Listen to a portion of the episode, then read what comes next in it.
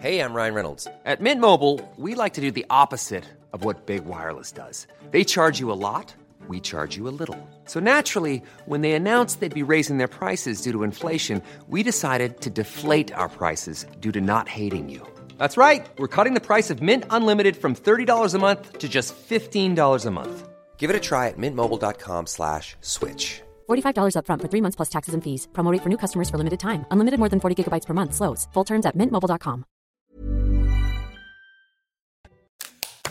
C'est News, il est 6h. Bienvenue à tous à la une ce matin. Pas de levée des blocages des agriculteurs sans proposition concrète. C'est le mot d'ordre des représentants du monde agricole qui ont été reçus par Gabriel Attal hier soir.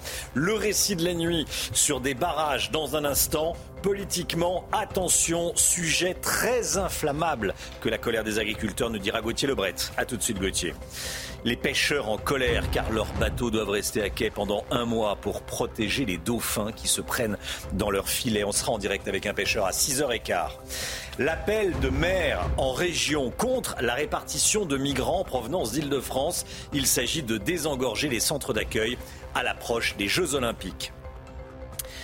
Israël aurait proposé un accord au Hamas. Deux mois de trêve en échange de la libération des otages, selon un média américain. Qu'en est-il réellement Elisabeth Guedel, en direct des États-Unis. À tout de suite, Elisabeth. De plus en plus de personnes sont payées au SMIC en France. Pourquoi Est-ce que c'est embêtant? Quel problème cela pose Je poserai toutes ces questions à Lomic Guillot. À tout de suite, Lomic. Attention aux perturbations sur la route ce matin. Les blocages se poursuivent sur l'autoroute A64, mais pas que. Le mouvement des agriculteurs s'est étendu sur, sur les autoroutes A20, A62 ou encore A7. Solidarité sur CNews avec les agriculteurs. On le dit, on le répète, le logo de CNews en haut à gauche de votre écran est retourné voilà, et je vous pose notamment cette question, est-ce que vous êtes prêt à payer plus cher pour que les agriculteurs soient mieux rémunérés? Chana, les représentants des syndicats ont été reçus à Matignon hier soir. Et Gabriel Attal assure euh, vouloir aller vite et s'est engagé à aller euh, sur le terrain pour rencontrer des agriculteurs. En attendant, il n'y aura pas de levée des actions sans décision concrète du gouvernement. Le récit de la nuit est signé Augustin Donadieu. Tenez bon, tenez toute la nuit, s'il vous plaît, soyez là. La colère, plus forte que le froid et la fatigue. Toute la nuit, ces 300 agriculteurs ont tenu bon au beau milieu de l'autoroute A62. Ils le promettent. S'il ne se passe rien maintenant, il ne se passera plus jamais rien. Sans annonce du gouvernement, ils ne bougeront pas. Ah mais de toute façon, tant qu'on ne sera pas entendu, on sera là. Hein. Donc, euh, il y a un moment donné, il faut qu'on soit entendu. Hein. Ah, demain, ça va être une très grosse journée. Aujourd'hui, c'est de la rigolade. C'est demain où ça va bouger. Dès ce matin, les exploitants agricoles vont intensifier leurs actions. Ils vont se rendre devant les administrations publiques, la mutualité sociale agricole ou encore les banques.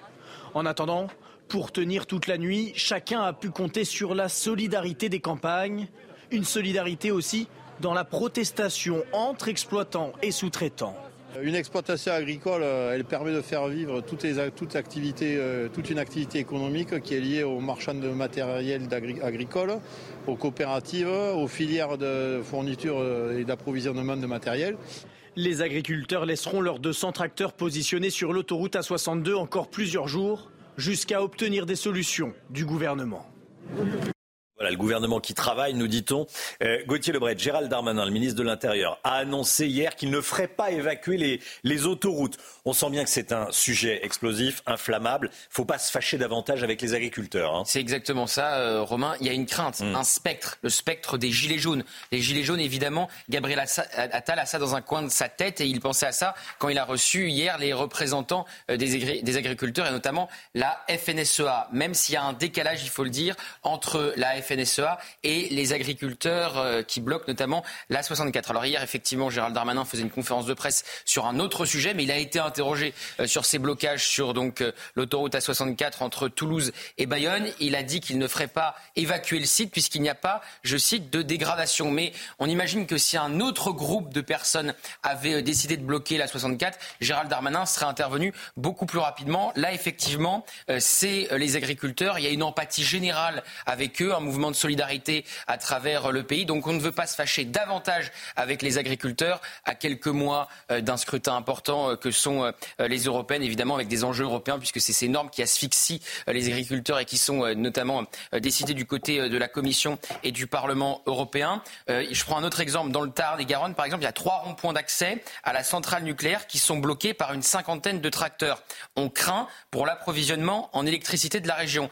Si ça avait été euh, des euh, militants de la CGT qui avaient fait la même chose, pareil, euh, il est facile de penser que Gérald Darmanin serait intervenu très rapidement. Donc voilà, c'est un dossier explosif et pendant ce temps à Paris, Gabriel Attal gagne du temps et promet des réponses dans les jours à venir aux représentants du monde agricole. Merci beaucoup Gauthier. CNews auprès des agriculteurs. On est allé dans une exploitation dans le Rhône, Chana, pour rencontrer Pascal. Il est éleveur depuis 25 ans et n'a jamais été aussi préoccupé. Il est très inquiet pour l'avenir de son métier. Voyez ce reportage d'Olivier Madinier.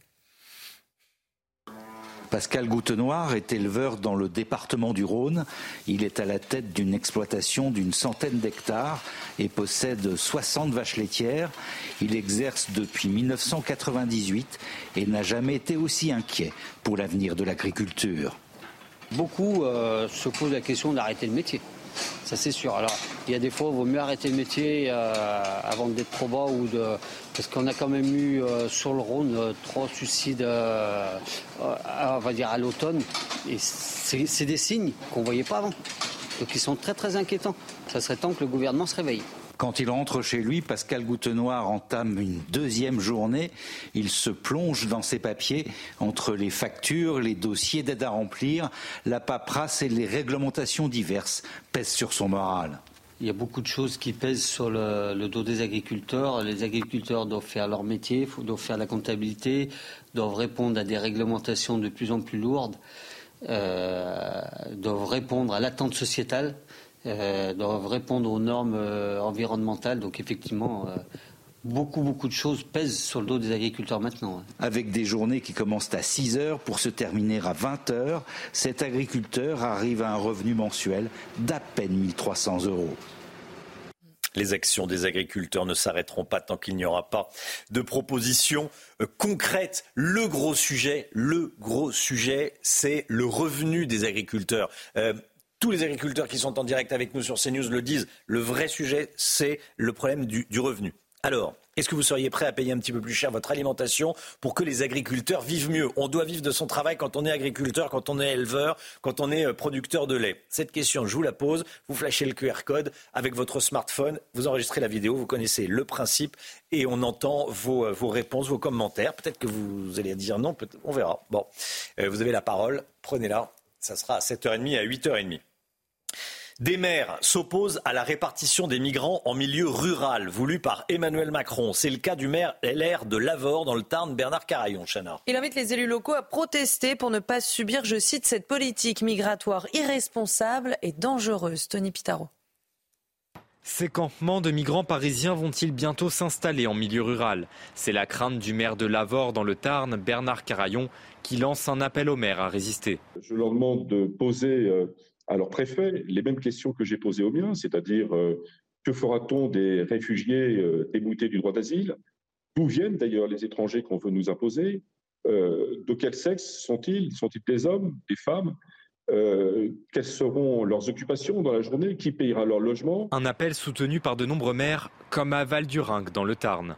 C'est une bonne initiative de Bernard Carayon car je me mets à la place de mes collègues maires et je trouve ces obligations d'autant plus difficiles à accepter qu'elles sont parfois imposées sans leur accord. En 2023, Bernard Carayon avait déjà gagné une bataille contre l'État. Il s'était opposé à la création d'un centre d'accueil pour les demandeurs d'asile. Voilà, et on va en parler hein, de, ce, de ce sujet. On va beaucoup en parler également ce matin dans la matinale. On sera avec Driss Gali, auteur du livre Français, ouvrez les yeux. Il sera avec nous, il est, il est sociologue, essayiste, il sera avec nous à 7h10. On va parler de cette euh, colère de maires qui ne veulent pas accueillir des migrants en milieu rural, euh, comme le souhaite le président de la République, des, des migrants en provenance d'Île-de-France. Israël propose deux mois de trêve contre la libération des otages à Gaza. C'est une information du média américain Axios. Cela n'implique pas la fin de la guerre, mais une pause dans les combats. 132 personnes sont toujours retenues dans la bande de Gaza. On va partir sur place, Chana. On va rejoindre notre correspondante à New York, Elisabeth Guedel. Elisabeth, bonjour. Dites-nous euh, quelles sont vos dernières informations? Alors Axios cite deux responsables israéliens, ça n'a pas été confirmé, mais il n'y a pas non plus eu euh, d'informations euh, qui allaient contre cette information d'Axios. Donc selon ce plan, c'est euh, deux mois de pause, ça donnerait le temps de libérer les 104 otages encore retenus à Gaza, selon les, les estimations d'Israël, des otages vivants, et puis de ramener les dépouilles de 28 otages morts en captivité, et le tout en plusieurs phases. Hein. D'abord les otages, la libération des otages de plus de 60 ans, puis les femmes soldats, puis les hommes de moins de 60 ans, et en dernier, les hommes, les militaires hommes israéliens, euh, en échange, hein, comme pour la précédente pause d'une semaine de la libération euh, de prisonniers euh, palestiniens. Toujours selon ce plan, l'armée israélienne libérerait les grandes villes de Gaza pour permettre aux Gazaouis qui avaient fui les combats et qui s'étaient réfugiés vers le sud de, Gaza, eh bien, de revenir vers le nord. cette médiation se ferait, ce plan se ferait par la médiation du Qatar et de l'Égypte, où se trouve en ce moment même le conseiller du président américain Joe Biden. Donc beaucoup d'activités diplomatiques diplomatique. D'ailleurs, à noter qu'ici à New York, euh, ce mardi, il y a euh, un Conseil de sécurité qui va être présidé par le tout nouveau chef de la diplomatie française, Stéphane Séjourné, euh, puisque la France préside en ce moment le Conseil de sécurité de l'ONU et c'est une réunion donc consacrée au Proche-Orient. Elisabeth Guedel, en direct avec nous depuis New York. Merci beaucoup, Elisabeth. Soyez là d'ailleurs demain soir à 21h sur CNews.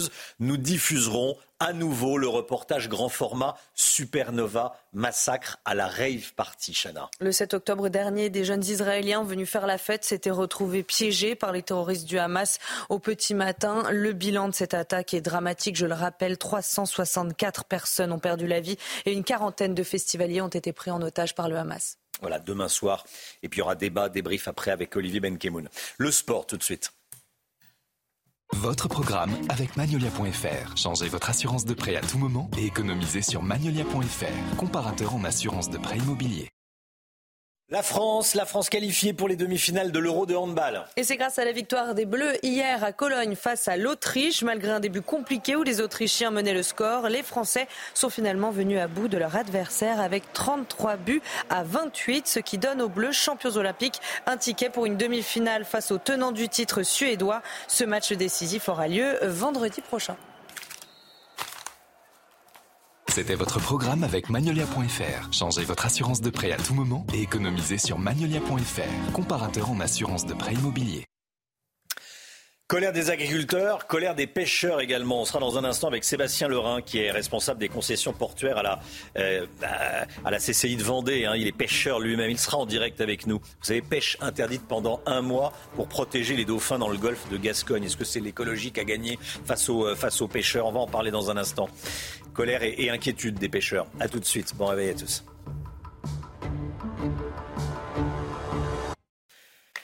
C'est News, il est 6h15. Merci d'être avec nous. On est en direct avec Sébastien Lerin, responsable des concessions portuaires à la Chambre de commerce et d'industrie de, Vendée, pêcheur lui-même. Bonjour Sébastien Lerin.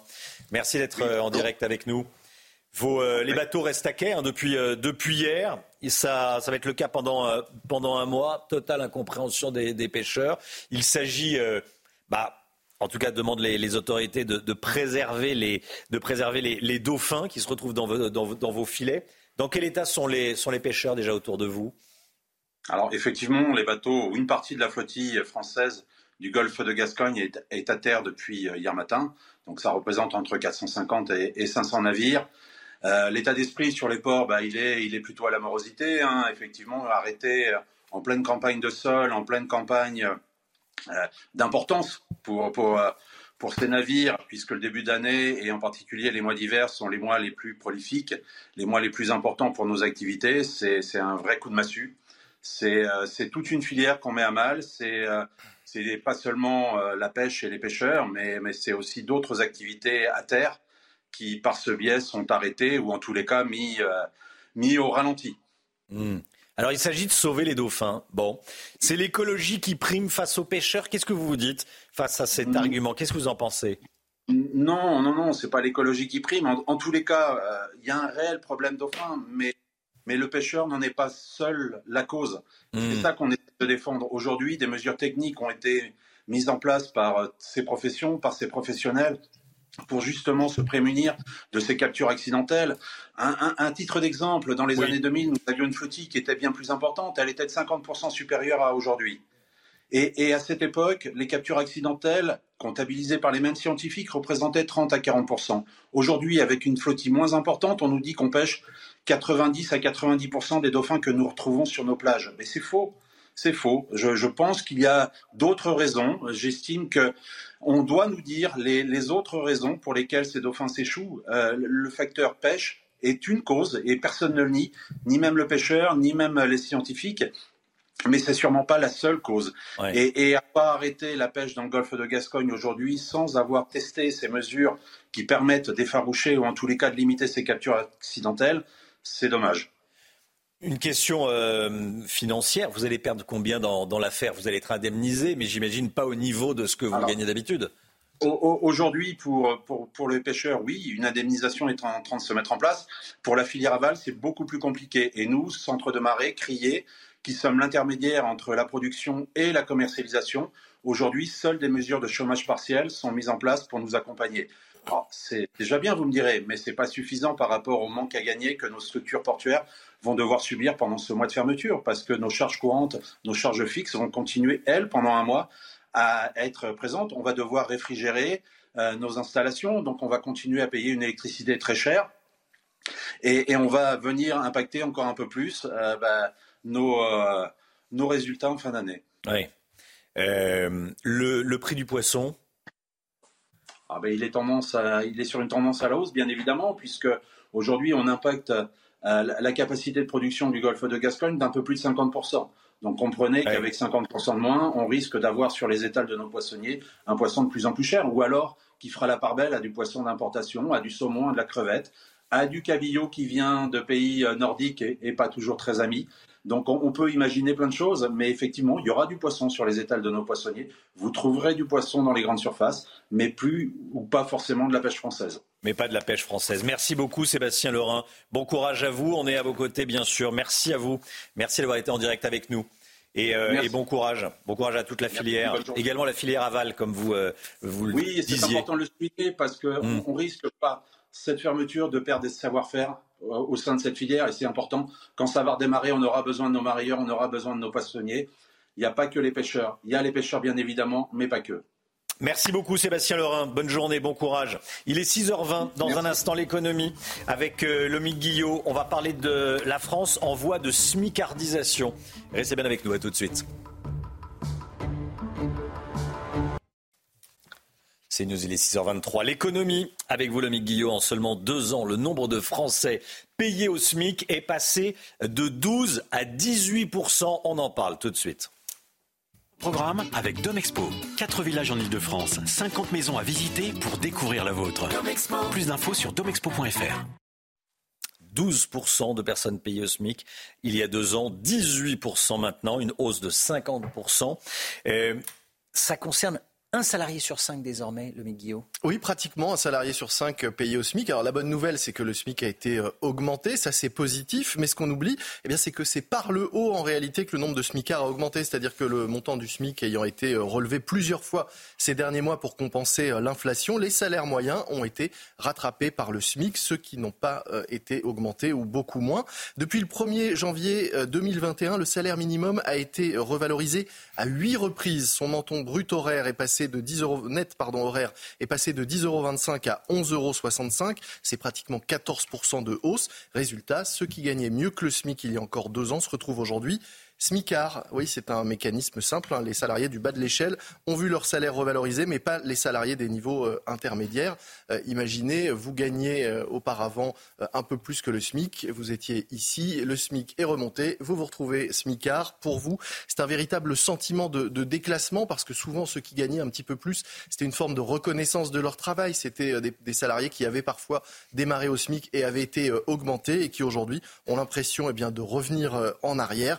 Retrouvent euh, réellement déclassés. Alors qu'est-ce qu'il faudrait faire? Eh bien, on en revient toujours à la même chose, Romain, malheureusement, faire en sorte que le travail paye mieux. Mm. Le problème, c'est que euh, ces euh, salariés hier mieux payés et qui se retrouvent aujourd'hui au SMIC coûtent moins cher à leur employeur puisqu'il y a moins de cotisations sociales sur le SMIC. C'est donc une aubaine hein, pour certains salariés qui peuvent être tentés de ne pas augmenter ces salariés euh, déclassés. Tout le sujet, c'est donc bien le niveau de cotisation pour ces salaires intermédiaires, cette classe moyenne qu'Emmanuel Macron dit vouloir aider et revaloriser mais qui pour l'instant ne voit rien venir. Quelles sont les pistes euh, envisagées, le MIC Eh bien, il faudrait impérativement revoir ce mécanisme d'exonération de cotisations sociales sur les bas salaires pour faciliter les augmentations, parce qu'aujourd'hui, augmenter un salarié payé au SMIC de 100 euros net pour lui dans sa poche, ça coûte 483 euros à l'employeur. C'est disproportionné, c'est totalement intenable pour tout le monde. Si on ne fait pas cela, eh bien, on va donner l'impression euh, à de plus en plus de salariés de faire du surplace en matière de rémunération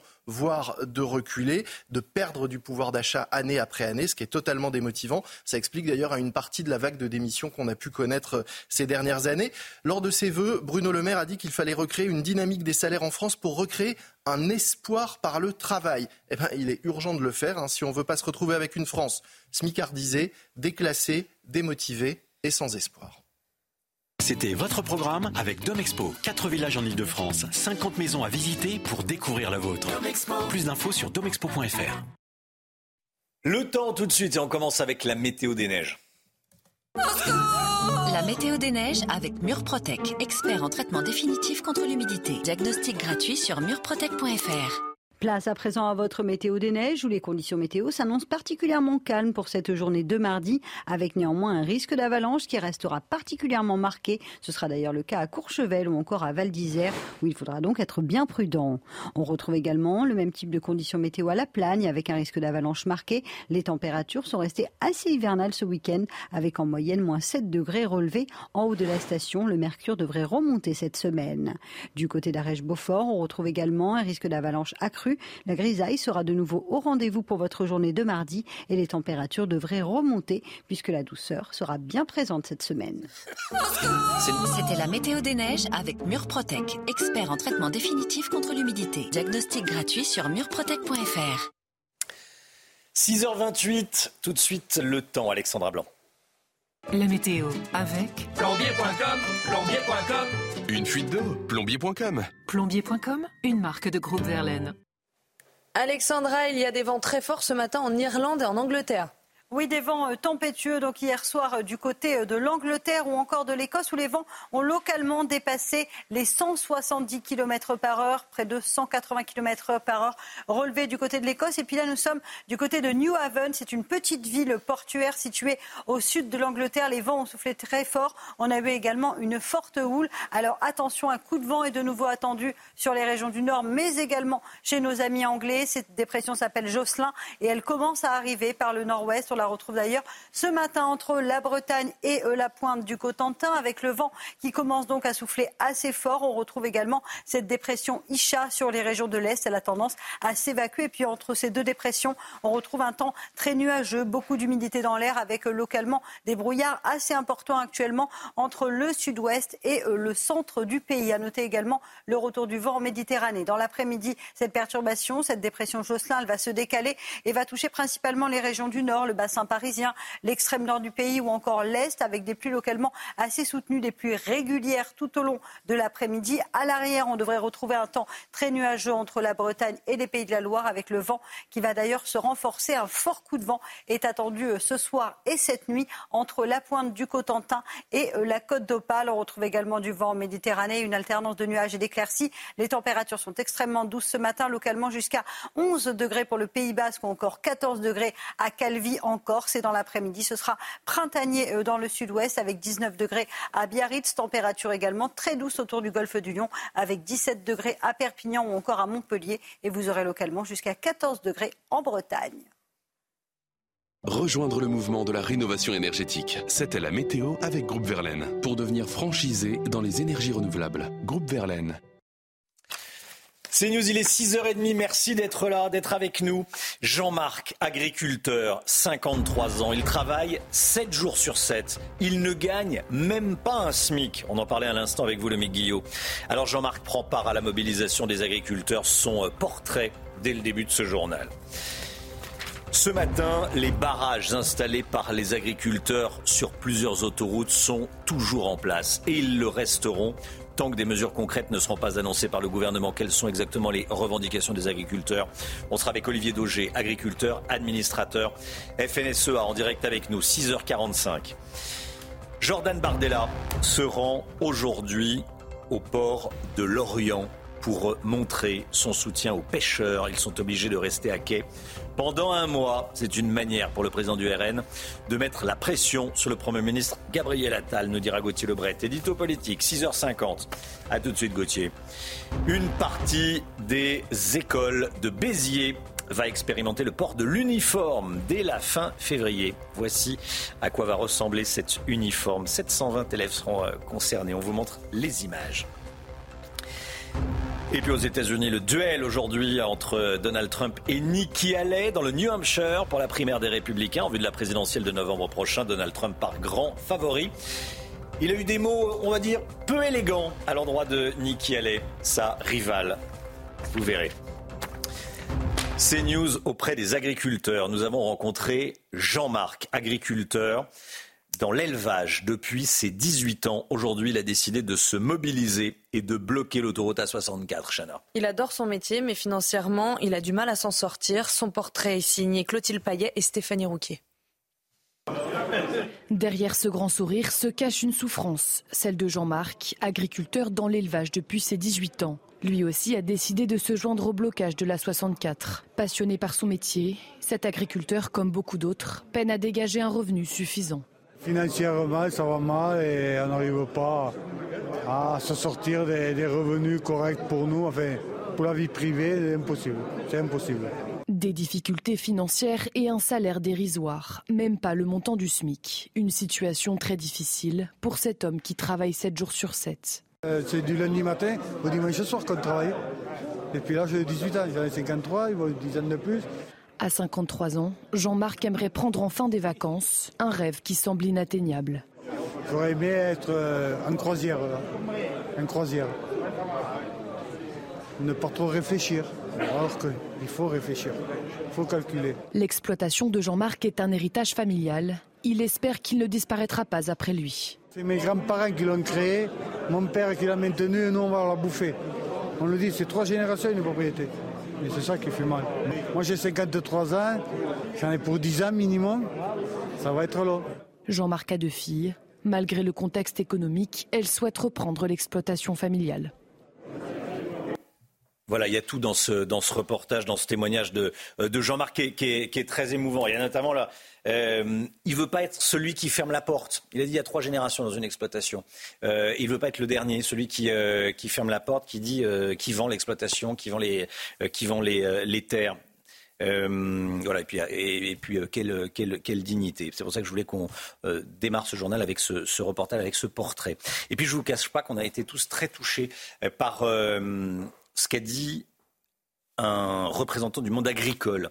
Euh, on a découvert ce témoignage cette nuit en, arrivant, un représentant du monde agricole à Agen, qui rend hommage à CNews, parce que nous avons décidé, vous le voyez en haut à gauche de votre écran, de retourner notre logo en solidarité avec les agriculteurs qui disent que toutes ces normes, c'est le monde à l'envers. Écoutez ce témoignage.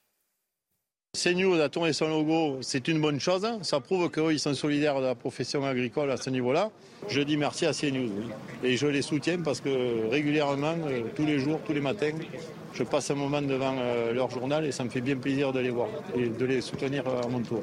Quand il y a des situations de crise, hein, euh, les agriculteurs répondent toujours présents, quelle que soit la problématique liée aux situations de crise. S'il y a besoin, ils répondront présents. Et aujourd'hui, ils ont besoin d'être soutenus par la population française entière. Voilà. Euh, donc, euh, on, a été très touchés quand on a euh, découvert ce, ce, message. Chana, un petit mot? Bah oui, on le remercie. On est de cœur avec eux et on les comprend. Et cette question que je vous pose ce matin, est-ce que vous êtes prêt à payer plus cher pour que les agriculteurs soient mieux rémunérés? Vous flashez le QR code et vous donner votre avis. Voilà, payer peut-être 5 centimes de plus le litre de lait. Bon, et, que l'argent aille dans la poche de l'agriculteur. Et que l'argent aille dans la poche de l'agriculteur. C'est ça tout, tout, tout le sujet, c'est ça. Vous flashez le QR code et vous, et vous nous donnez votre avis. Euh, autre sujet dont on vous parle ce matin. La ville de Béziers fera partie des villes qui expérimenteront l'uniforme à l'école. Et dès le mois prochain, après les vacances de, février, Robert Ménard euh, l'a officialisé hier, Chana. Et chaque kit de vêtements contient un blazer, un pull, deux polos avec un pantalon, un bermuda pour les garçons et une jupe pour les filles. Le tout pour un montant de 200 euros financé à la fois euh, par l'État et par la ville. Mathieu Devez. Voici l'uniforme que vont revêtir 719 élèves de Béziers. Et selon le maire Robert Ménard, les avantages sont nombreux. Je pense que ça gomme une partie de différence entre les riches et les pauvres. T'es pas habillé à la mode ou tu portes n'importe quoi. Ça, ça le, ça le supprime. Ça supprime toutes les tentations de, de, de vêtements communautaires. Chaque kit comprend un blazer, un pull, deux polos, un pantalon et un bermuda ou une jupe pour les filles. Il coûte 200 euros, répartis à égalité entre la ville et l'État. Les parents ne dépenseront rien, un soulagement pour certains. La gratuité pour les familles, ça, c'est vraiment très très important. Ça reste euh, bel et bien un budget euh, quand même conséquent. De son côté, le maire de la ville se félicite de la bonne coopération avec les quatre écoles concernées par cette expérimentation. Ils nous ont demandé que, que sur l'écusson, il y ait le nom de chaque école. Parce que je pense aussi que ça participe, vous savez, à un esprit d'école. Au total, en France, une centaine d'établissements vont tester la tenue unique cette année, en vue d'une éventuelle généralisation en 2026. Voilà, uniforme dans, les écoles à partir de la fin février à, à Béziers. Qui est pour, qui est contre? Tiens, Lomique Guillot. Moi, je trouve ça plutôt bien de tester déjà, euh, euh, et, sur le principe, oui, de mettre tout le monde sur un pied euh, d'égalité. Jusqu'à quel financement, il faut voir. Ah, le financement, oui. Alors là, les, les parents payent rien qui est gratuit. Toujours... Vous pourriez payer pour le, un uniforme pour vos enfants jusqu'à combien Ce serait moins cher que certaines euh, baskets que les, les plus jeunes réclament. Ça, c'est vrai. Euh, voilà. Euh, après, jusqu'à quelle classe ouais, ouais. Jusqu'au collège, je pense que c'est bien. Après, le lycée, c'est compliqué de l'imposer, mais au collège, je pense que c'est une bonne chose. Jusqu'au collège, jusqu'en troisième. Ouais.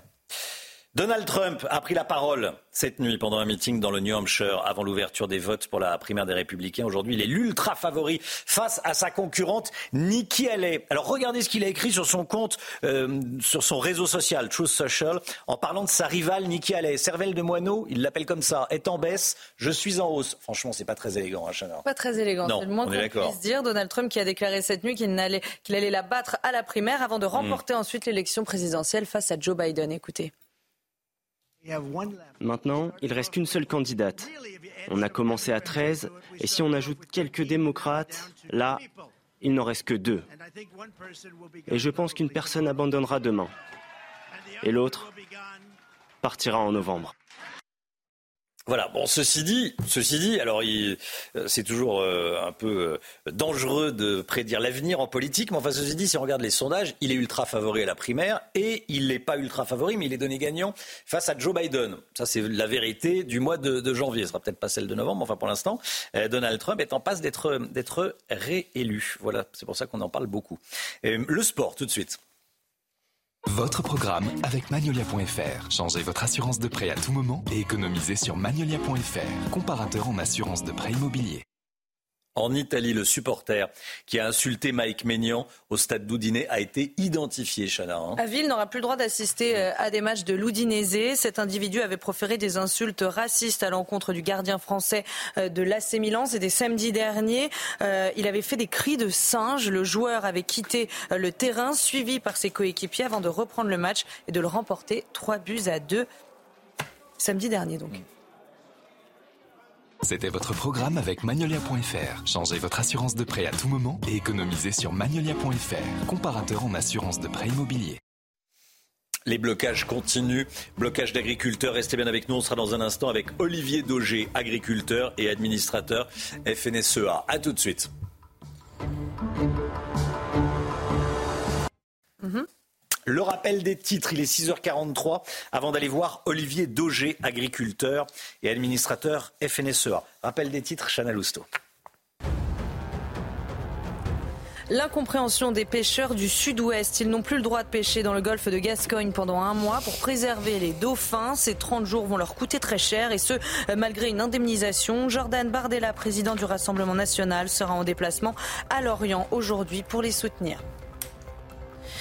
La France envoie des médicaments à Gaza et espère qu'ils seront livrés aux otages. C'est ce qu'a déclaré le ministre des Armées Sébastien Lecornu hier pendant son déplacement à Tel Aviv. Au total, 45 otages ont besoin d'un traitement médical. Nous faisons confiance à l'ensemble des parties pour que ces médicaments arrivent à destination de chacun de ces otages, a dit Sébastien Lecornu.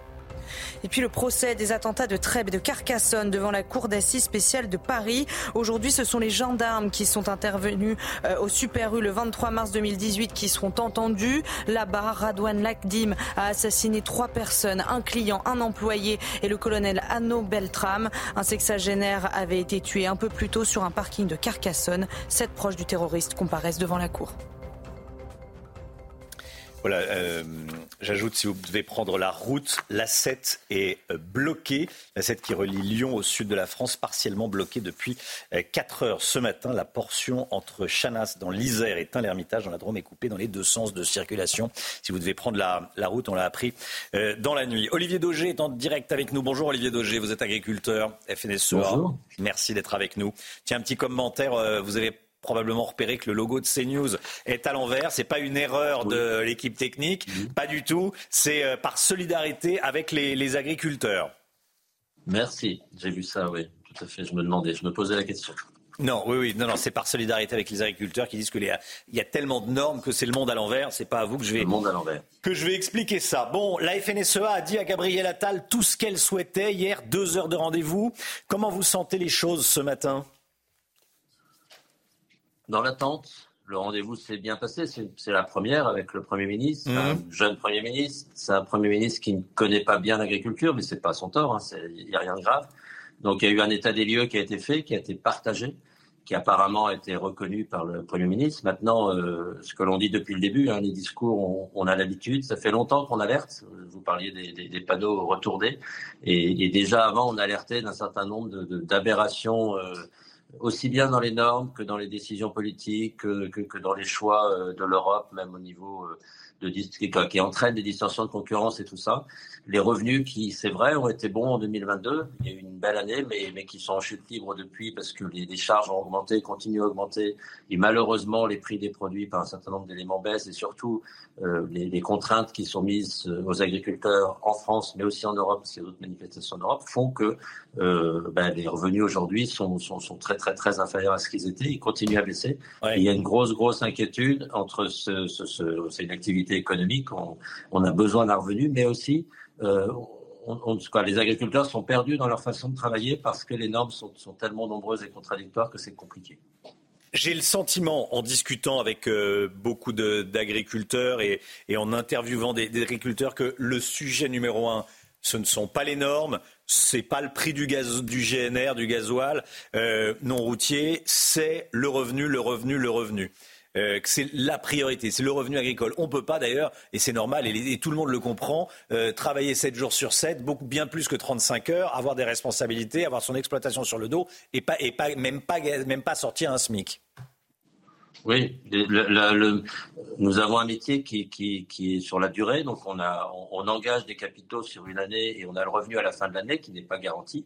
Donc euh, voilà, si on est mis en distorsion de concurrence et on voit aujourd'hui une augmentation des importations très très importante au niveau européen, mais au niveau de la France aussi, ça montre bien que nos productions ne sont pas compétitives sur les marchés. Si elles ne sont pas compétitives, ça veut dire qu'on ne gagne pas notre vie et de moins en moins. Et en plus, on a une augmentation des charges. Alors c'est vrai qu'on parle beaucoup du, du GNR, quoi, du gasoil. Euh, c'est quelques centimes de plus, mais ça a été la, ça a été la goutte d'eau quelque part qui a fait déborder les choses. Et puis c'est très concret pour un agriculteur parce que c'est directement sur ses revenus. Mais c'est une accumulation de choses régulières. C'est aussi euh, euh, des moyens de production euh, qui sont qui sont de moins en moins euh, nombreux ou faciles pour, nous agriculteurs, qui font qu'on produit avec des conditions économiques supérieures. Donc on, on, est mis en difficulté. Les grandes surfaces hein, aussi et les discussions actuelles sur, sur les prix, euh, on est toujours la, la, la variable d'ajustement en fait. C'est un petit peu ça, que ce soit avec les grandes surfaces, que ce soit sur les accords commerciaux, que ce soit aujourd'hui dans le cadre euh, de ce qui se passe euh, de la guerre en Ukraine, parce qu'une des solutions pour l'Ukraine et pour l'Europe, c'est d'importer importer les productions agricoles ukrainiennes dans l'Europe, soi-disant pour qu'elles passent, pour qu'elles redescendent vers, vers, les pays du Sud. Malheureusement, ben, ces productions restent en Europe et déstabilisent aussi les marchés avec des, des, des, cours qui sont très très nettement inférieurs à nos cours à nous et des conditions de production qui n'ont rien à voir. Et des normes bien moins contraignantes. Oui, des normes. Ça, ça c'est inadmissible. On ne peut pas faire rentrer des mm. produits qui n'ont pas les mêmes normes. Tout le monde, ça aussi, tout le monde le comprend. Euh, je pose la question ce matin aux téléspectateurs de CNews. Est-ce que vous seriez prêt à payer un peu plus cher votre alimentation si euh, la différence allait dans la, j'allais dire, dans la poche des, des agriculteurs? Euh, Je vous pose cette question. Vous flashez le QR code. Une réaction, tiens, d'un internaute sur, sur le réseau X. Tous les Français soutiennent les agriculteurs. Mais non, les Français ne sont pas prêts à payer plus cher la viande. Nous, on ne vit pas non plus de nos revenus. Tiens, un commentaire, Olivier Daugé, un, téléspectateur de, CNews, qui dit, euh, bah, que lui aussi vit, euh, difficilement. Non, mais on, est tout à fait conscient que le, choix de consommation euh, des, citoyens, des consommateurs, c'est évidemment lié aussi à, notre portefeuille, c'est clair. Par contre, euh, ça joue à, quelques centimes, à très peu. C'est le système. Vous savez, quand, vous achetez, quand vous avez un caddie de 100 euros dans une grande surface ou dans un magasin, euh, il y a globalement 6 à 7 euros qui reviennent à l'agriculteur. Donc c'est l'agriculteur, il, a très très peu. On est toujours les variables d'ajustement. Il y a un problème, une problématique de partage sans doute des marges et une problématique euh, de choix de payer peut-être quelques centimes de plus, mais vraiment ça joue sur quelques centimes pour avoir, pour, pas pour protéger, mais pour permettre à l'agriculture de, pouvoir continuer à vivre de ses revenus et aussi de pouvoir investir pour répondre aux enjeux et aux besoins du, citoyen, du consommateur. Je pense aux enjeux environnementaux, je pense aux enjeux climatiques, je pense aux enjeux de, l'eau et compagnie. Quand vous n'avez pas d'argent, vous ne pouvez pas investir. Quand vous n'avez pas d'argent, vous ne pouvez pas euh, penser transition parce que les transitions ont un coût. Donc c'est un cercle vicieux euh, sans fin et qui fait que l'agriculture aujourd'hui est un petit peu euh, cornérisée et, et pas reconnue pour ce qu'elle peut apporter aux citoyens. Merci beaucoup Olivier Daugé. Merci d'avoir été en direct avec nous, agriculteur, administrateur FNSEA. Merci à vous. Merci d'avoir été en direct avec nous. Jordan Bardella à la rencontre des agriculteurs ce week-end. Jordan Bardella à la rencontre des pêcheurs aujourd'hui. Jordan Bardella qui met la pression sur le gouvernement et plus précisément sur Gabriel Attal, le Premier ministre. On en parle dans un instant avec Gauthier Lebret, édito politique. À suivre. À tout de suite. C'est News, il est 6h53. Jordan Bardella à la rencontre des pêcheurs en colère aujourd'hui. Le président du Rassemblement national sera à Lorient cet après-midi. Gauthier Lebret, une nouvelle visite après celle des agriculteurs qui risque euh, de ne pas plaire au gouvernement? Oui, il continue de mettre la pression effectivement sur Gabriel Attal. Alors ce week-end, vous le disiez, il était déjà au contact des agriculteurs. C'était en Gironde. Ces agriculteurs asphyxiés par euh, les normes européennes à quelques mois justement euh, du scrutin de juin prochain. Le sujet est ultra politique et Bardella souhaiterait bien devenir leur porte-voix euh, de cette colère agricole pour donc euh, les européennes. Aujourd'hui, il est à nouveau sur le terrain, à Lorient cette fois, à la rencontre des pêcheurs en colère qui doivent rester à quai. Interdiction de pêcher dans le golfe de Gascogne pendant un mois depuis hier. Plus euh, de 500 bateaux doivent rester au port. Décision du Conseil d'État pour protéger les dauphins qui meurent dans les filets de pêche. Problème, le gouvernement avait promis une dérogation à ces pêcheurs qui, pour certains, ont payé un équipement spécial et finalement, ils ne peuvent pas euh, travailler. Une journée de mobilisation est prévue euh, le mois prochain. Du côté des écologistes, on réclame une pause de plus d'un mois. Jordan Bardella va donc écouter cette colère. Ça sera aujourd'hui à 14h. Et politiquement, vous nous dites ce matin, Gauthier, que le gouvernement sent bien le danger. Hein alors le gouvernement sent bien le danger mmh. et euh, ça se mesure aux attaques contre le Rassemblement national. La hausse du prix de l'électricité, c'est de la faute de Poutine et du Rassemblement national. Ça c'est Bruno Le Maire au journal de 20h de TF1 l'autre soir. Alors qu'évidemment, c'est la fin progressive du bouclier tarifaire, la hausse des taxes et le marché européen de l'électricité qui nous oblige à aligner le prix de notre électricité sur le prix des Allemands. Alors Marc Fesneau, ministre de l'Agriculture, a lui aussi pointé les liens entre la Russie et le Rassemblement national après la visite en Gironde auprès des agriculteurs de Jordan Bardella. Ça ne passe pas pour le ministre de l'Agriculture que je vous propose d'écouter. J'aurais aimé qu'en cinq ans, il s'exprime un peu plus souvent sur l'agriculture et qu'il mène des batailles. Il s'est déplacé hier en Gironde, c'est ça que vous dites. Il s'est déplacé une fois en Gironde et il dit qu'il faut aller sur le terrain content, je suis content qu'il découvre ce que c'est que des bottes, mais j'aurais aimé qu'il découvre l'agriculture avant. Pour tout vous dire, au Rassemblement national, il vient nous expliquer toujours qu'il vient défendre le patriotisme. Mais enfin, qui est le parti de l'étranger? C'est le Rassemblement national, parce que qui défend les Russes? Qui défend la stratégie de Poutine? Qui a été financé par Poutine? Qui nous a dit qu'il ne fallait pas de solidarité avec l'Ukraine? Ah, C'est eux.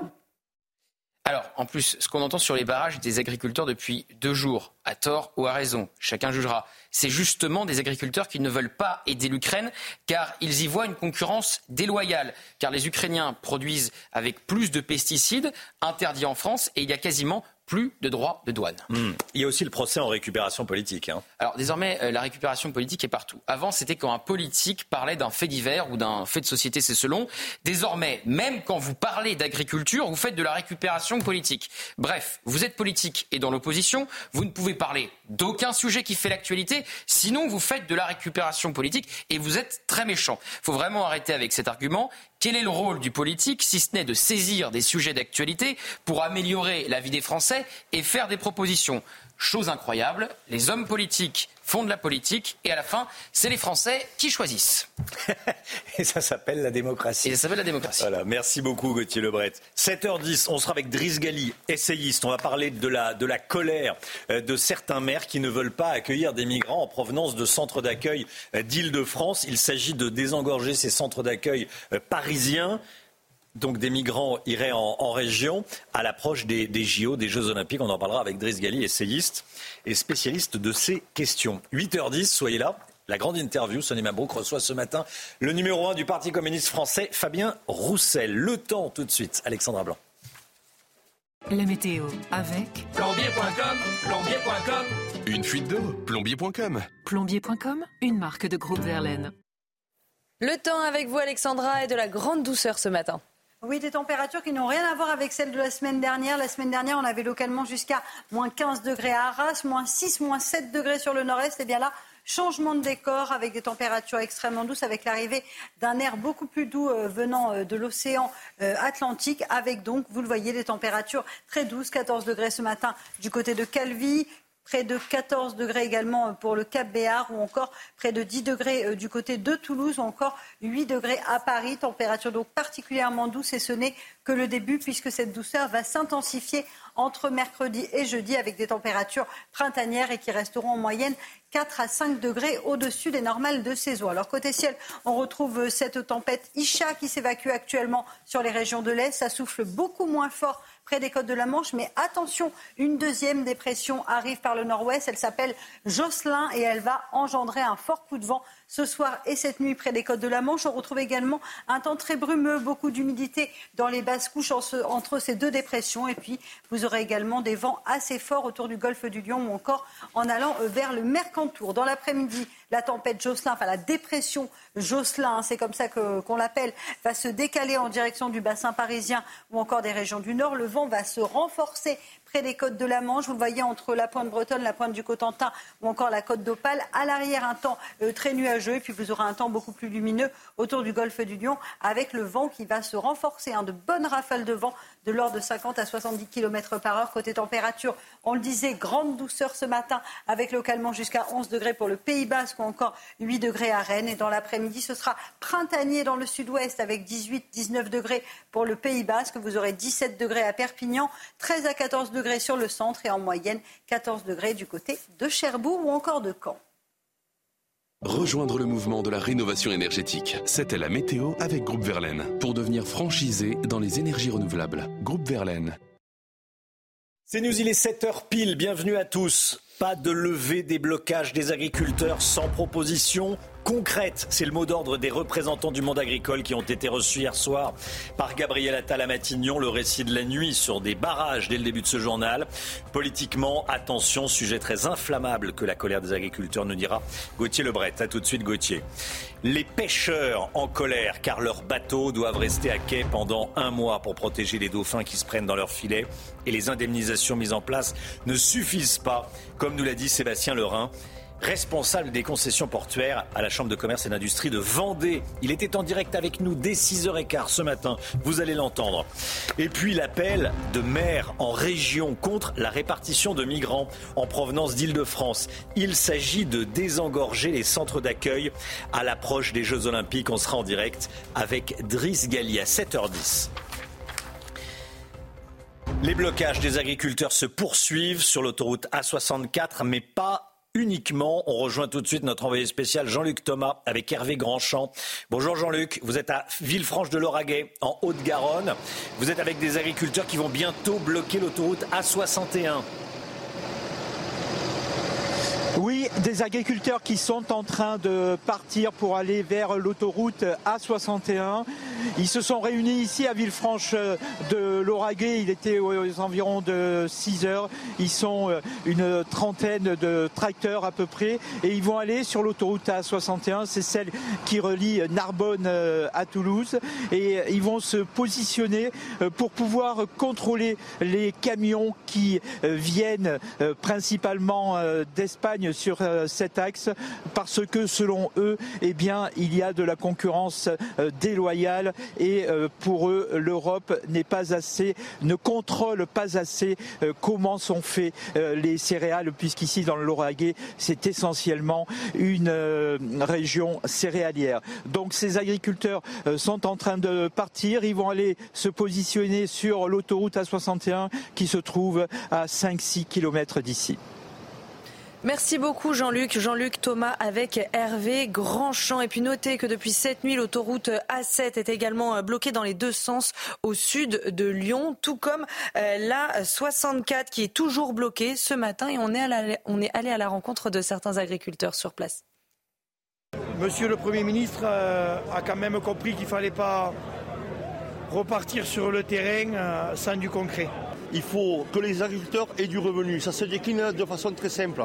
Moins de surcharge administrative, moins de distorsion de concurrence, la laisser la liberté d'entreprendre et avoir des prix et des produits rémunérateurs. Gauthier Lebret, Gérald Darmanin l'a dit hier. Il ne fera pas évacuer l'autoroute à 64. On sent bien que c'est un sujet politiquement explosif, inflammable.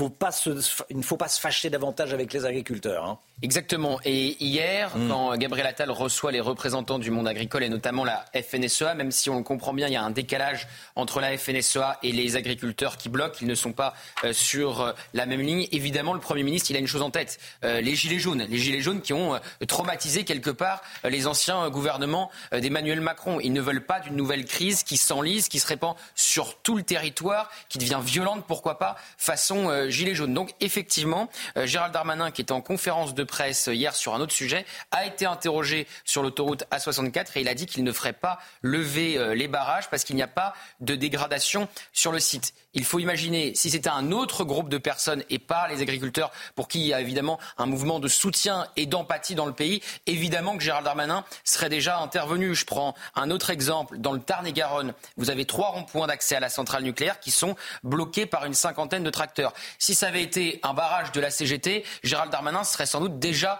intervenu. Je vous vais faire un signe, euh, Romain, il aurait déjà il aurait envoyé les, les, gendarmes. Oui, Exactement. Parce qu'il faut ménager les agriculteurs. Il ne faut pas que ça s'enlise, pas que ça devienne évidemment euh, violent. Et pendant ce temps, euh, Gabriel Attal essaye de gagner du temps du côté euh, de Matignon en recevant les représentants du monde agricole et en leur promettant des réponses rapides dans les jours à venir. Merci Gauthier. Alors on se demande comment aider les, agriculteurs, Chana. Hein. oui, alors cette question, est-ce que vous seriez prêt à payer vos aliments plus cher pour mieux rémunérer les agriculteurs? On est allé vous poser la question dans les rues de la capitale. Clotilde Paillet et Antoine Durand. Et s'il fallait revoir nos habitudes de consommation pour soutenir les agriculteurs, les Français seraient-ils prêts à payer leurs produits un peu plus cher Moi, je serais, je serais bien partante pour payer un peu plus cher si ça peut être bénéfique pour, euh, pour d'autres travailleurs, etc. Ça me convient de payer un peu plus cher pour qu'ils soient mieux rémunérés. Euh, parce que déjà, euh, des métiers de cadre, on voit des augmentations un peu quotidiennement. Donc, payer 1 euro ou 50 centimes de plus, ça ne me dérange pas. Si les Français souhaitent voir les agriculteurs mieux rémunérés, ils pourraient privilégier les circuits courts. Je serais d'accord pour qu'on aille plus en direct avec les agriculteurs, sans passer par tous les intermédiaires, parce qu'on a l'impression que les supermarchés ils sucrent euh, sur notre dos et sur celui des agriculteurs. Malgré la bonne volonté, ce mode de consommation est difficilement accessible pour certains. Moi, j'essaie de, bah, déjà d'aller un peu au marché, de trouver des petits agriculteurs. J'essaie de manger bio aussi. Et euh, bon, après à Paris, voilà, on est un peu coincé. Un élan de solidarité qui pourrait se heurter à la réalité. 44% des Français mettent le pouvoir d'achat en tête de leurs préoccupations. Voilà, et vous voyez la question qu'on vous pose hein, ce matin dans, la matinale. Est-ce que vous seriez prêt à payer un petit peu plus cher votre alimentation pour que les agriculteurs vivent mieux et que la différence, on le dit, on le répète, que la différence se retrouve dans la poche des agriculteurs? Bon, euh, vous flashez le QR code et vous enregistrez votre message. Voilà, et on le dit, on le répète, le logo de CNews est à l'envers ce matin, en haut à gauche de votre écran. C'est pas une erreur de la, de la technique de, de CNews, c'est par solidarité avec le monde agricole à cause des normes à cause des normes, les agriculteurs disent que c'est le monde à l'envers. Bah, le logo de CNews, par solidarité avec les agriculteurs, est euh, à l'envers. Pendant toute la journée, il sera à l'envers. Voilà. Colère des agriculteurs, colère et inquiétude des pêcheurs du sud-ouest également. Depuis hier, ils ont interdiction de pêcher dans le golfe de Gascogne pour une durée d'un mois pour préserver les dauphins, Chana. Plus de 450 navires sont concernés. Sébastien Lereun, pêcheur et responsable des concessions portuaires à la CCI de Vendée, était notre invité en direct dans la matinale à 6h45. Il déplore des mesures trop faibles par rapport à ce qu'ils vont perdre pendant ce mois est en train de se mettre en place.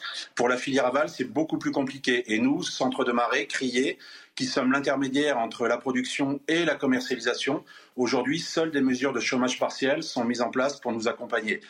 C'est déjà bien, vous me direz, mais ce n'est pas suffisant par rapport au manque à gagner que nos structures portuaires vont devoir subir pendant ce mois de fermeture, parce que nos charges courantes, nos charges fixes vont continuer, elles, pendant un mois, à être présentes. On va devoir réfrigérer, euh, nos installations. Donc on va continuer à payer une électricité très chère. Et, on va venir impacter encore un peu plus euh, bah, nos, euh, nos résultats en fin d'année. Voilà, euh, c'était un témoignage, euh, témoignage de Sébastien Lerin qui était en direct avec nous à, 6h15. La flamme olympique, sous haute sécurité, elle sera protégée par 100 policiers et gendarmes pendant son parcours en France. Avant l'ouverture des, JO, le GIGN sera également mobilisé, Chana. Hein. oui, le gouvernement craint en particulier des actions de collectifs écologistes d'ultra-gauche. La flamme olympique qui partira de Marseille euh, le 8 mai prochain. Les informations de Tanguy Hamon. Dès son arrivée sur le sol français, la flamme olympique aura le droit à un dispositif de sécurité maximale et qui lui sera entièrement dédié. Avant son passage, tous les véhicules stationnés sur son trajet devront être déplacés et des barrières seront mises en place. Des démineurs se tiendront prêts à intervenir en cas de besoin. Puis des CRS et des gendarmes mobiles ouvriront le convoi. Leur but sera que rien ne vienne freiner ou stopper l'avancée de la flamme. La bulle de sécurité sera constituée de 100 policiers et gendarmes, dont des motards et des membres du GIGN. À l'intérieur de la bulle, un cordon supplémentaire sera mis en place. 18 agents à pied qui vont entourer directement le porteur de la flamme. Rien ni personne ne devra s'en approcher. Une fois la flamme passée, des forces mobiles sécuriseront l'arrière de la bulle avant que le dispositif ne soit levé. Voilà, et on va suivre évidemment ces, euh, ces annonces. Le sport, justement, tiens, tout de suite. Votre programme avec Magnolia.fr. Changez votre assurance de prêt à tout moment et économisez sur Magnolia.fr, comparateur en assurance de prêt immobilier se qualifier pour les demi-finales dans l'Euro de handball. Et c'est grâce à la victoire des Bleus hier à Cologne face à l'Autriche. Malgré un début compliqué où les Autrichiens menaient le score, les Français sont finalement venus à bout de leur adversaire avec 33 euh, buts à 28, ce qui donne aux Bleus, champions olympiques, un ticket pour une demi-finale face au tenant du titre suédois. Et ce sera vendredi prochain. C'était votre programme avec Magnolia.fr. Changez votre assurance de prêt à tout moment et économisez sur Magnolia.fr, comparateur en assurance de prêt immobilier.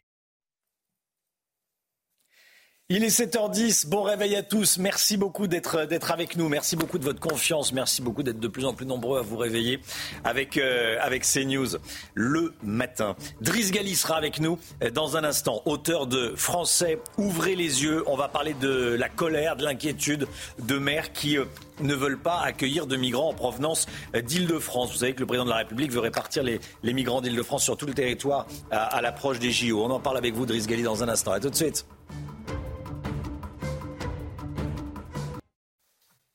C'est News, il est 7h13. Tout d'abord, le point info. Chana Lousteau. Nouvelle journée de mobilisation des agriculteurs. Les blocages de l'autoroute A64 se sont étendus à l'A20, l'A62 ou encore l'A7. Hier, les représentants de syndicats ont été reçus à Matignon. Mais tant que le gouvernement ne prendra pas de décision concrète, il n'y aura pas de levée des actions, selon la FNSEA. Emmanuel Macron présentera aujourd'hui ses vœux olympiques et paralympiques. Le président de la République s'adressera aux sportifs de haut niveau et aux acteurs engagés dans la préparation des JO de Paris. 1000 personnes ont été conviées au total à l'INSEP, l'Institut national du sport, de l'expertise et de la performance. Et puis le duel Donald Trump et Nikki Haley dans le New Hampshire, c'est ce soir. En attendant euh, l'ouverture des votes, l'ancien président américain a pris la parole cette nuit. Il a déclaré qu'il allait battre sa rivale avant de battre Joe Biden. D'ailleurs, sur son euh, compte Truth Social, pour parler de Nikki Haley, euh, Donald Trump écrit Cervelle de moineau est en baisse, je suis en hausse. Pas très élégant, mais bon. en tout cas, il a le vent en poupe dans les, dans les, dans les sondages. Donald Trump. Allez, on change totalement de sujet. Driss Gali est avec nous, auteur du livre Français, ouvrez les yeux. Merci beaucoup, Driss Gali, d'être avec nous dans, dans la matinale. Je voulais vous entendre Bonjour déjà. Je voulais vous entendre sur, euh, sur cet appel de maires qui ne veulent pas accueillir de migrants en provenance de centres d'accueil d'Île-de-France.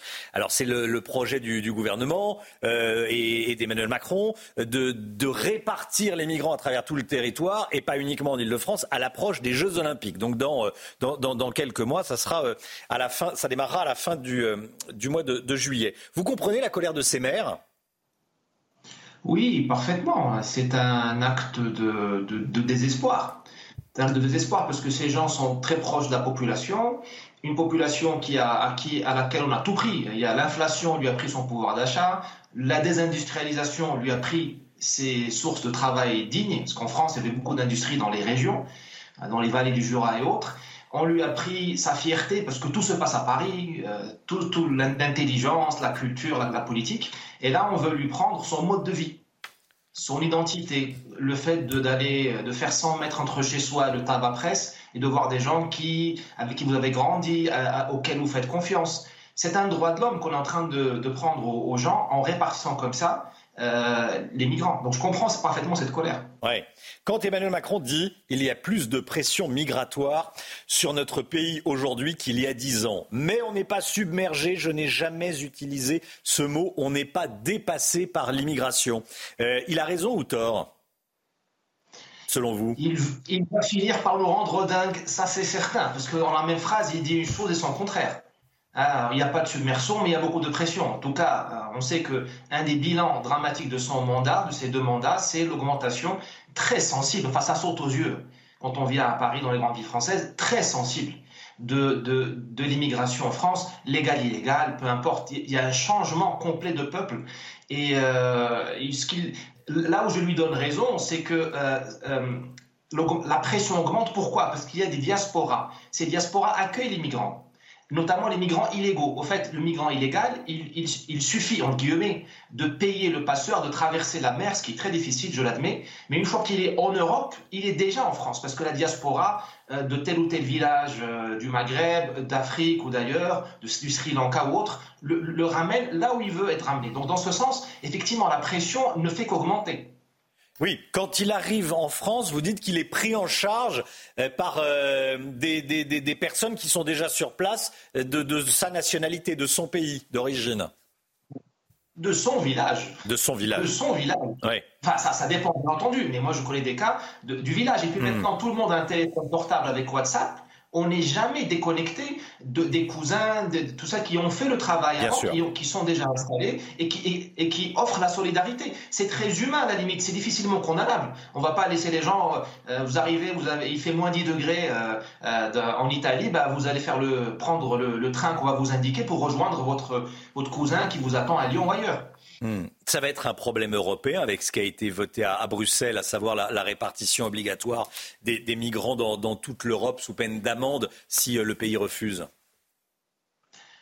Euh, oui, en fait, euh, par, par une perversion historique, l'Europe, le projet européen est devenu une construction africaine et arabe. On est en train de faire l'union l'union africaine et euh, la Ligue arabe en, Europe, parce que euh, je plaisante à peine, je provoque à peine. On est en train, au fait, grâce aux technocrates de Bruxelles et tout le bruit qu'ils font et les leçons qu'ils nous donnent sur l'Europe, Erasmus, tout ça, ils sont en train, au fait, de, ramener de, des gens du Maghreb et de l'Afrique et de les répartir dans toute l'Europe pour changer l'Europe. Ce n'est plus l'Europe des Européens. Alors, ils appellent ça le, projet européen. Et on est censé applaudir. Bon, c'est eux les ennemis de l'Europe. Parce que moi, je pensais qu'on faisait l'Europe pour les Européens. Ça ne veut pas dire qu'il faut faire une Europe forteresse avec des, des, des, lignes, de, avec des mines antipersonnelles. Mais, mais là, on est, on est évidemment parti très loin. Merci beaucoup, Driss Gali. Merci d'avoir été en direct avec nous. Je rappelle le titre de votre livre français Ouvrez les yeux, une, radiographie de la France par un immigré. Driss Gali, en direct euh, avec nous. Dans un instant, l'économie, on va parler des voitures électriques. Avec euh, le développement de la voiture électrique, c'est tout le secteur automobile qui doit s'adapter, notamment dans les garages. Plus de vidange, donc besoin de moins de mécanos. On en parle avec vous, l'ami Guillaume, dans un instant. A tout de suite. L'économie tout de suite, le Guillot. Notre programme avec Domexpo. 4 villages en Ile-de-France, 50 maisons à visiter pour découvrir la vôtre. Plus d'infos sur domexpo.fr. C'est une conséquence du développement de la voiture électrique à laquelle on pense peu. Les garagistes ont moins de travail, le MIC, à tel point que des emplois sont déjà menacés dans le secteur. Oui, en effet, Romain, les voitures euh, électriques ont besoin de moins d'entretien que les voitures thermiques euh, classiques. Pas besoin de vidange, des plaquettes de frein qui s'usent moins, hein, puisque l'énergie est récupérée euh, au freinage. Pas de joint de culasse à changer non plus. Même les pneus s'usent moins vite et moins rapidement que sur une voiture classique. Côté mécanique, l'entretien est plus simple parce que dans un moteur électrique, il y a moins de pièces en mouvement que dans un moteur à essence. Résultat, les coûts d'entretien sont 30 à 40 inférieurs à ceux d'un véhicule thermique. C'est une très bonne affaire pour les automobilistes moins bonne pour les garagistes. Hein. Le chiffre d'affaires euh, du secteur de l'après-vente et de la réparation auto va passer de 47 milliards d'euros par an à 42 milliards en 2036. Le volume d'activité dans les garages est déjà en baisse et on estime qu'entre 1500 et 3000 postes vont disparaître chaque année d'ici à 2035 dans les garages français. Alors que vont devenir les, mécaniciens, les garagistes? Eh bien, ils vont devoir se, se réinventer, se former à l'entretien de ces voitures électriques. On changera moins de pièces mécaniques, mais il faudra par exemple mieux connaître l'électronique, la climatisation, même l'intelligence artificielle demain. Les postes les plus menacés aujourd'hui sont ceux des grandes marques, car ce sont elles qui vont passer le plus vite à l'électrique. Dans les garages des réseaux de concession, les départs en retraite ne sont quasiment plus remplacés. En revanche, les garagistes de quartier pourraient, eux, tirer leur épingle du jeu dans les années à venir. Ah bon, pourquoi? Eh bien, tout simplement parce qu'ils vont disposer d'un savoir-faire qui va devenir de plus en plus rare, alors que les voitures thermiques, notamment les diesels, vont continuer encore à rouler pendant plusieurs années, même s'ils ne seront plus commercialisés et auront besoin d'entretien. On pourrait euh, finalement se retrouver dans la même situation qu'avec la filière nucléaire euh, dans quelques années. On a voulu s'en passer du nucléaire, on a démembré euh, toute la filière et finalement aujourd'hui, on ne trouve plus personne pour construire de nouveaux réacteurs et de nouvelles centrales. Imaginez que demain, il se passe la même chose avec la voiture, que tout d'un coup, on décide de revenir en arrière et de ne pas passer au 100% électrique en 2035, mais de continuer à produire des moteurs thermiques pour différentes raisons. Eh bien, peut-être qu'à ce moment-là, on sera content d'avoir encore quelques mécanos sur lesquels compter. C'était votre programme avec Domexpo. 4 villages en Ile-de-France, 50 maisons à visiter pour découvrir la vôtre. Plus d'infos sur domexpo.fr. Le temps tout de suite et on commence avec la météo des neiges. La météo des neiges avec Murprotec, expert en traitement définitif contre l'humidité. Diagnostic gratuit sur murprotec.fr. Place à présent à votre météo des neiges où les conditions météo s'annoncent particulièrement calmes pour cette journée de mardi, avec néanmoins un risque d'avalanche qui restera particulièrement marqué. Ce sera d'ailleurs le cas à Courchevel ou encore à Val d'Isère, où il faudra donc être bien prudent. On retrouve également le même type de conditions météo à la Plagne, avec un risque d'avalanche marqué. Les températures sont restées assez hivernales ce week-end, avec en moyenne moins 7 degrés relevés en haut de la station. Le mercure devrait remonter cette semaine. Du côté d'Arèche-Beaufort, on retrouve également un risque d'avalanche accru la grisaille sera de nouveau au rendez-vous pour votre journée de mardi et les températures devraient remonter puisque la douceur sera bien présente cette semaine. C'était la météo des neiges avec Murprotec, expert en traitement définitif contre l'humidité. Diagnostic gratuit sur murprotec.fr. Le temps, Alexandra Blanc. La météo avec plombier.com, plombier.com. Une fuite d'eau, plombier.com. Plombier.com, une marque de groupe Verlaine. Alexandra, il y a eu des vents très forts en Irlande et en Angleterre Oui, en effet, regardez, on prend la direction de New Haven, située dans le sud de l'Angleterre. C'est une petite ville portuaire composée de 12 000 habitants, avec donc ces vents euh, tempétueux, mais également euh, cette forte houle. Finalement, les vents les plus forts ont été enregistrés en Écosse, où vous avez eu localement jusqu'à 180 km/h de vent, avec donc le passage de cette tempête Isha. Attention, une nouvelle dépression va arriver. Elle va s'appeler Jocelyn et elle va de nouveau engendrer des vents assez forts en Angleterre, mais également près des côtes de la Manche. Devrait souffler quand même un peu moins fort euh, qu'hier, mais on aura des vents donc ce soir et cette nuit près des côtes de la Manche. Alors aujourd'hui, eh bien un temps assez maussade avec justement l'arrivée par le nord-ouest de cette dépression Jocelyn, la tempête Isha qui se décale et qui s'évacue par les régions de l'est. Et puis entre les deux, beaucoup d'humidité dans les basses couches, beaucoup de brouillard, notamment sur le sud-ouest ou encore euh, sur le centre du pays. À noter également le vent qui va se renforcer autour du golfe du Lion et notamment en Méditerranée.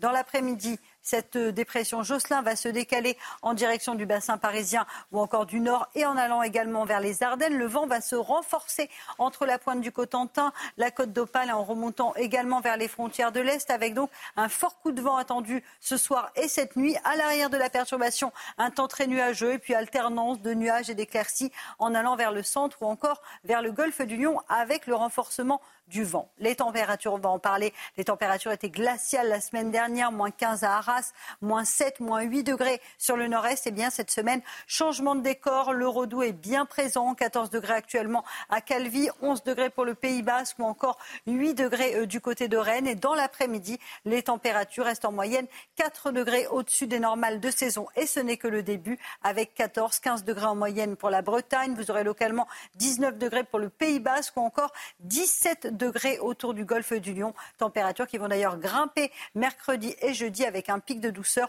On devrait d'ailleurs battre des records. On pourrait battre des records en Méditerranée où l'on attend parfois plus de 20 degrés à la mi-janvier. Rejoindre le mouvement de la rénovation énergétique. C'était la météo avec Groupe Verlaine. Pour devenir franchisé dans les énergies renouvelables. Groupe Verlaine. C'est News, il est 7h30 à la une ce matin. Jean-Marc, agriculteur, il a 53 ans. Il travaille 7 jours sur 7. Il ne gagne même pas un SMIC. Alors Jean-Marc prend part à la mobilisation des agriculteurs. Son portrait dès le début de ce journal. Ce matin, les barrages installés par les agriculteurs sur plusieurs autoroutes sont toujours en place et ils le resteront tant que les mesures concrètes, des mesures concrètes ne seront pas annoncées par le gouvernement. Quelles sont exactement les revendications des agriculteurs? Je pose la question à Salomé Fontaine, vice-présidente de la coordination rurale de l'Aube. Les pêcheurs, voyez des, bateaux de, pêche à l'antenne, les pêcheurs en colère car leurs bateaux doivent rester à quai pendant un mois pour protéger les dauphins qui se prennent dans leurs filets et les indemnisations mises en place ne suffisent pas. Antoine Estève sera en direct avec nous dans un instant. À tout de suite, Antoine. Aux États-Unis, le duel aujourd'hui entre Donald Trump et Nikki Haley dans le New Hampshire pour la primaire des Républicains en vue de la présidentielle de novembre prochain. Donald Trump part grand favori. Il a eu des mots peu élégants à l'endroit de Nikki Haley, sa rivale, vous verrez. C'est News auprès des agriculteurs. Vous voyez notre logo en haut à gauche de votre écran. Il est à l'envers en solidarité avec les agriculteurs qui dénoncent notamment les normes et qui disent c'est le monde à l'envers. Eh ben nous, on a mis notre logo à l'envers en solidarité avec les agriculteurs. Nous avons rencontré Jean-Marc. Il est agriculteur dans l'élevage depuis ses 18 ans. Aujourd'hui, il a décidé de se mobiliser et de bloquer l'autoroute A64. Il adore son métier, mais financièrement, il a du mal à s'en sortir. Voyez euh, son portrait euh, avec Clotilde Paillet et Stéphanie Rouquier. Derrière ce grand sourire se cache une souffrance, celle de Jean-Marc, agriculteur dans l'élevage depuis ses 18 ans. Lui aussi a décidé de se joindre au blocage de la 64. Passionné par son métier, cet agriculteur, comme beaucoup d'autres, peine à dégager un revenu suffisant. Financièrement, ça va mal et on n'arrive pas à se sortir des, des, revenus corrects pour nous. Enfin, pour la vie privée, c'est impossible. C'est impossible. Des difficultés financières et un salaire dérisoire, même pas le montant du SMIC. Une situation très difficile pour cet homme qui travaille 7 jours sur 7. Euh, c'est du lundi matin au dimanche soir qu'on travaille. Et puis là, j'ai 18 ans, j'en ai 53, il une dizaine de plus. À 53 ans, Jean-Marc aimerait prendre enfin des vacances, un rêve qui semble inatteignable. J'aurais aimé être euh, en croisière, en croisière. Ne pas trop réfléchir. Alors qu'il faut réfléchir, il faut calculer. L'exploitation de Jean-Marc est un héritage familial. Il espère qu'il ne disparaîtra pas après lui. C'est mes grands-parents qui l'ont créé, mon père qui l'a maintenu et nous on va la bouffer. On le dit, c'est trois générations une propriété. Et c'est ça qui fait mal. Moi j'ai 53 ans, j'en ai pour 10 ans minimum. Ça va être long. Jean-Marc a deux filles. Malgré le contexte économique, elle souhaite reprendre l'exploitation familiale. Voilà, difficulté à produire un, revenu euh, décent et puis euh, la, volonté de, de, sauver l'exploitation, de ne pas la fermer. Euh, il y a parfois dans, le secteur agricole, le monde agricole, euh, c'est ce que disait Jean-Marc à l'instant, il y a les trois générations. Et quand on est le troisième, ben, on n'a pas envie de connaître la honte d'être celui euh, qui ferme l'exploitation. C'est ce que euh, dit, Jean-Marc, et avec énormément de, dignité. Voilà, on est en soutien avec les, les agriculteurs. Je ne vous cache pas qu'on a été tous très touchés dans l'équipe de la, de la matinale en découvrant ce témoignage cette nuit. Un représentant du monde agricole à Agen qui rend hommage à CNews, car nous avons décidé de retourner notre logo en haut à gauche de, l'écran, comme je vous le disais tout à l'heure. Écoutez. CNews a tourné son logo, c'est une bonne chose. Ça prouve qu'ils sont solidaires de la profession agricole à ce niveau-là. Je dis merci à CNews. Et je les soutiens parce que régulièrement, euh, tous les jours, tous les matins, je passe un moment devant euh, leur journal et ça me fait bien plaisir de les voir et de les soutenir à mon tour. Quand il y a des situations de crise, hein, euh, les agriculteurs répondent toujours présents quelle que soit la problématique liée aux situations de crise. S'il y a besoin, ils, répondront présents. Et aujourd'hui, ils ont besoin d'être soutenus par la population française entière. Voilà, et on salue, on soutient Gérard et, on, le remercie pour, euh, et on le remercie pour ses mots. Dans un instant, on sera avec euh, Salomé Fontaine, vice-présidente de la coordination rurale de l'Aube qui sera en direct avec nous, sera en plateau euh, avec nous. Colère et inquiétude des pêcheurs du sud-ouest. Depuis hier, ils ont interdiction de pêcher dans le golfe de Gascogne pour une durée d'un mois pour préserver les dauphins, Chana. Hein. Plus de 450 navires sont concernés. On rejoint tout de suite euh, Antoine Estève en direct du bassin d'Arcachon. Antoine, bonjour. Tous les bateaux de pêche sont immobilisés. Pour les pêcheurs que vous avez rencontrés, c'est une catastrophe économique sans précédent. Ils pourraient perdre jusqu'à 15% de leur chiffre d'affaires? Oui, on n'a tout simplement jamais connu de situation aussi catastrophique ici dans le sud-ouest pour les pêcheurs. Tous les bateaux sont immobilisés, sans exception. Vous voyez derrière moi, ces petits filayeurs eh bien, sont au port ici à la Vigne, au Cap Ferré. Ils ne bougeront pas pendant un mois. Alors il y a effectivement cette crise des dauphins, on va en parler, mais il y a surtout ces multiples crises vécues par le domaine de la pêche depuis maintenant deux ans. Il y a eu la crise de l'essence qui a dû augmenter de 30% en 2021. Il y a aussi évidemment ces quotas de pêche qui sont plombant pour la pour l'économie ici du bassin d'Arcachon. Les pêcheurs nous expliquent qu'on a baissé de 47% les quotas de pêche pour la sole en moins de deux ans, ce qui fait qu'ils ont perdu déjà entre 20 et 30% de leur chiffre d'affaires. Imaginez la panique quand tu leur dis qu'on ne va pas pouvoir pêcher pendant un mois, un mois ici immobilisé pour préserver les dauphins. Alors eux, ils disent évidemment, nous sommes pour les dauphins, nous sommes pour protéger ces 650 000 cétacés dans le golfe de Gascogne, mais ils disent surtout attention ce ne sont pas nos petits bateaux qui sont responsables de la mort de ces centaines de dauphins, ce sont les géants pêcheurs, les gros bateaux qui viennent parfois d'Asie ou des États-Unis pour pouvoir pêcher ici dans le golfe de Gascogne qui effectivement euh, atteignent cette ressource de dauphins. Ici, les pêcheurs estiment qu'ils vont perdre de 10 à 15 de leur chiffre d'affaires avec cette nouvelle crise. Merci beaucoup Antoine. Antoine Estève en direct du euh, Cap Ferret. Voilà, soutien aux agriculteurs et soutien euh, également aux, pêcheurs, évidemment. On part aux États-Unis. Donald Trump a pris la parole cette nuit pendant un meeting dans le New Hampshire avant l'ouverture des, votes pour la primaire des Républicains aujourd'hui. Il est l'ultra favori hein, pour être désigné candidat des Républicains à la présidentielle face à sa concurrente Nikki Haley. Et justement, regardez ce qu'il a écrit sur son compte euh, Truth Social en parlant de sa rivale. On le disait euh, ce matin, c'est pas très élégant. Cervelle de moineau, c'est comme ça qu'il l'appelle, est en baisse. Je suis en hausse. Je vous avais prévenu. Euh, Donald Trump qui a déclaré cette nuit qu'il allait le battre à la, qu'il allait la battre à la primaire avant de remporter ensuite l'élection présidentielle face à Joe Biden. Écoutez. Maintenant, il reste une seule candidate. On a commencé à 13 et si on ajoute quelques démocrates, là, il n'en reste que deux. Et je pense qu'une personne abandonnera demain. Et l'autre partira en novembre. Voilà, c'est toujours, c'est toujours dangereux en politique de, de prédire l'avenir. Mais bon, ceci dit, les, les sondages lui, euh, lui donnent plutôt raison. Tiens, Jérôme Begley nous a rejoint. Bonjour Jérôme. Bonjour Romain. Bonjour. Vous riez à gorge déployée en lisant ce qu'écrit, euh, ce qu'écrit Donald Trump au sujet de Nikki Haley. Eh ben, c'est sympa ce que de, de me dénoncer pendant le. Alors, c'est horriblement vulgaire, horriblement misogyne, horriblement euh, atroce. Mais je me disais, on dit que Non, c'est pas atroce, c'est, un peu mis- c'est misogyne et vulgaire. et ça- et, faire oui. de moi- Est-ce que ça se fait ou ça se fait pas? Priori, non, ça Normalement, se fait pas. Mais quand Non. on dit en France que c'est violent les échanges entre hommes et femmes politiques, aux États-Unis, c'est ça XXL. Oui, effectivement, effectivement.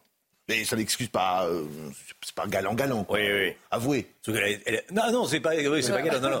En France, un politique prononçait ça, il prendrait euh, 48 Ah oui. heures de polémique. Hein. Et, euh, 48 heures, oui. vous rigolez 48 heures. 48 heures, mais il est, il est mis, je- mis au banc. Oui. euh, bon. Oh, il y, a des- il y a des députés qui ont traité d'autres députés de poissonnières à l'Assemblée nationale, ça dure 48 heures, et puis après, Ouais. on passe à autre chose. Hein, c'est Bon, la- ça enfin, là, on parle du président des États-Unis. Hein, c'est, Ouais. pas un, c'est pas un petit député euh, inconnu.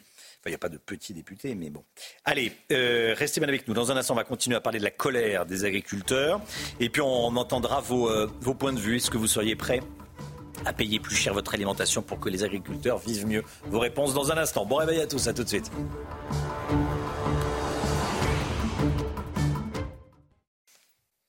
7h41 depuis euh, le début de la matinale. Je vous pose cette question ce matin. Est-ce que vous seriez prêt à payer un peu plus cher votre alimentation pour que les agriculteurs vivent mieux? Vous flashez le QR code, vous enregistrez vos réponses. Voici vos réponses, vos commentaires.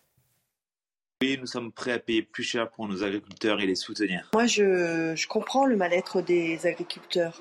Mais le souci, c'est que moi, je ne suis pas d'accord. Nous sommes déjà très, très, très taxés. Nous avons la hausse d'électricité qui va encore euh, incomber sur le budget. Euh, moi, je suis euh, ADSEM dans une école maternelle. Je suis payée au SMIC. Et, euh, et je ne me vois pas payer encore davantage des courses que je paye déjà très, très cher. Euh, non, je considère que c'est pas à nous de payer plus cher. Certes, je suis d'accord que les agriculteurs doivent être payés plus car ils font un travail très difficile tous les jours de l'année, sans un jour de vacances. Donc non, c'est à l'État de faire des efforts, pas au peuple. Ça suffit. Oui, le problème sont les marges faites par les, les grands distributeurs. Je suis tout à fait d'accord de donner 5 centimes de plus par marchandise achetée, mais que ça profite seulement à nos agriculteurs et non pas aux grosses entreprises ni à l'État. Euh, moi, c'est non, non. Pourquoi? Parce que déjà, les Français n'ont plus les moyens et leur revendication, c'est pas ça. C'est une question de concurrence déloyale, de taxation, de transmission de patrimoine, de normes françaises et européennes. Euh, quand on laissera les agriculteurs et qu'on arrêtera de piller notre agriculture et notre souveraineté ali- alimentaire, je pense que tout le monde s'en portera mieux.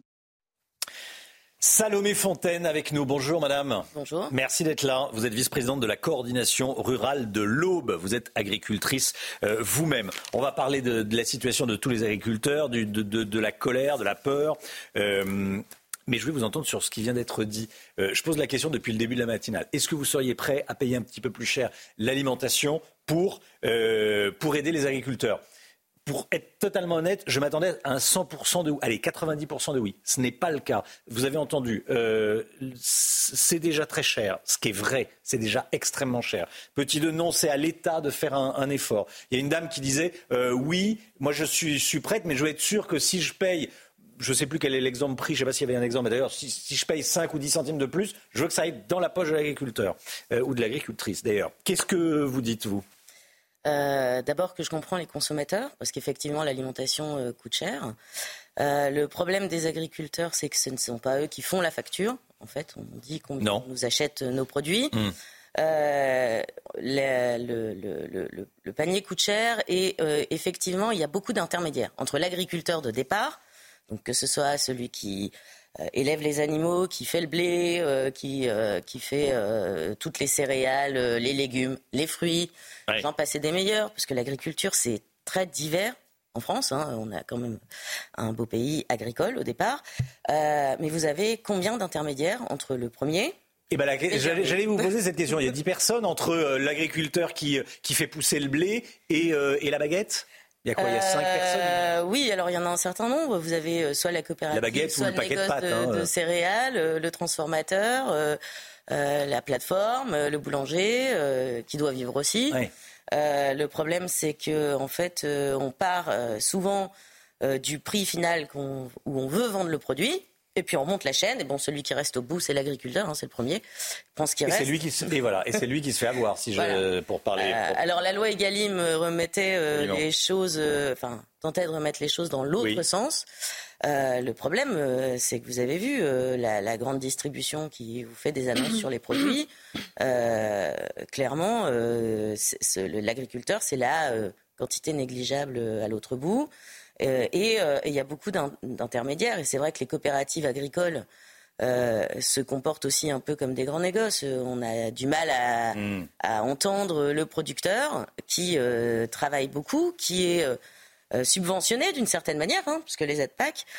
Seulement, nous, notre message depuis toujours à la coordination rurale, c'est qu'on veut des prix et pas des primes. Oui, c'est ça. On Vous ne pas vous demandez pas, euh, vous tendez pas la main. Non, on n'a pas l'intention d'être euh, un poids pour les finances publiques, euh, euh, et c'est d'ailleurs pas normal que euh, on doive euh, euh, demander de l'argent à l'État euh, pour euh, pour maintenir une agriculture euh, viable et Mm. des agriculteurs. La souveraineté alimentaire, on en parle beaucoup. On met pas vraiment de de définition sur ce que c'est. Euh, le Grand Paris, par exemple, pour nourrir le Grand Paris en surface agricole, c'est euh, la région Grand Est pendant voilà, c'est la production de la région Grand Est. Pour nourrir toute l'île de France, c'est ça? Oui. Donc, euh, en gros, hein. donc euh, il faut avoir conscience de ce que c'est. On importe euh, 70% des fruits qu'on mange en France. Euh, Est-ce que vous trouvez ça normal? Euh, En plus, euh, on importe des produits qui ne respectent pas les normes qu'on impose aux agriculteurs Ça, européens ça, c'est le et scandale français. absolu. Euh, ça, c'est une honte. Et, euh, et au niveau de la distorsion de concurrence sur le marché européen, euh, un- un- intra-Europe, euh, on a des, pro- des- des produits, des tas de produits interdits en France qui ne le sont ni en Espagne, ni en Italie, Mm. ni en Allemagne. On peut parler des néonicotinoïdes. On a tous vécu la pénurie de moutarde. Et ben, pour faire pousser de la moutarde, il faut des néonicotinoïdes qu'on n'a plus le droit d'utiliser en France à 10 grammes de l'hectare, alors qu'on a droit en Allemagne. Euh, J'en passe et des meilleurs. Enfin voilà. Alors euh, l'écologie c'est important et on en est conscient. Les agriculteurs travaillent avec le temps. Donc clairement le dérèglement climatique, vous le voyez dans le Nord. Euh, on sait ce que c'est, on le vit. Euh, on manipule les produits, donc on sait que c'est dangereux, que c'est potentiellement dangereux. On en utilise que le nécessaire. Oui, c'est raisonné maintenant, c'est l'agriculture raisonnée. C'est- raisonné. Ouais. Euh, donc l'é- l'écologie, on est d'accord, mais on nous pond des règles Mm. qui d'abord se contredisent les unes les autres, changent sans arrêt. Euh, on Il y a l'exemple des haies avec 14 règles différentes entre l'Europe, C'est la, région, la, la commune. Puis, euh, et puis plus on simplifie, enfin je veux dire, Pour- euh, je pour rappelle, une simple haie. Ouais. je, je rappelle la mise en place du Ouais. CSP, certificat de stratégie phytosanitaire, obligatoire euh, tous les deux ans pour avoir le droit de passer le certificato, Mhm. qui est un diplôme qui nous autorise tous les cinq ans à acheter et utiliser des produits phytosanitaires.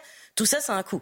Salomé Fontaine, en, en quelques mots, comment est-ce que vous sentez les, les prochaines heures, prochains jours? Grosse colère des, des- des agriculteurs. Ils vont pas lâcher comme ça euh, pour, euh, pour des clopinettes? Euh, oui, alors le, le- le problème c'est euh, principalement l'usure mentale et donc en fait il faut de la simplification, il faut de la Ouais. clarification. Euh, ça ne veut pas dire faire tomber toutes les règles, mais ça veut dire les clarifier. Il faut un message. L'agribashing, globalement, ça suffit. Ouais. Voilà.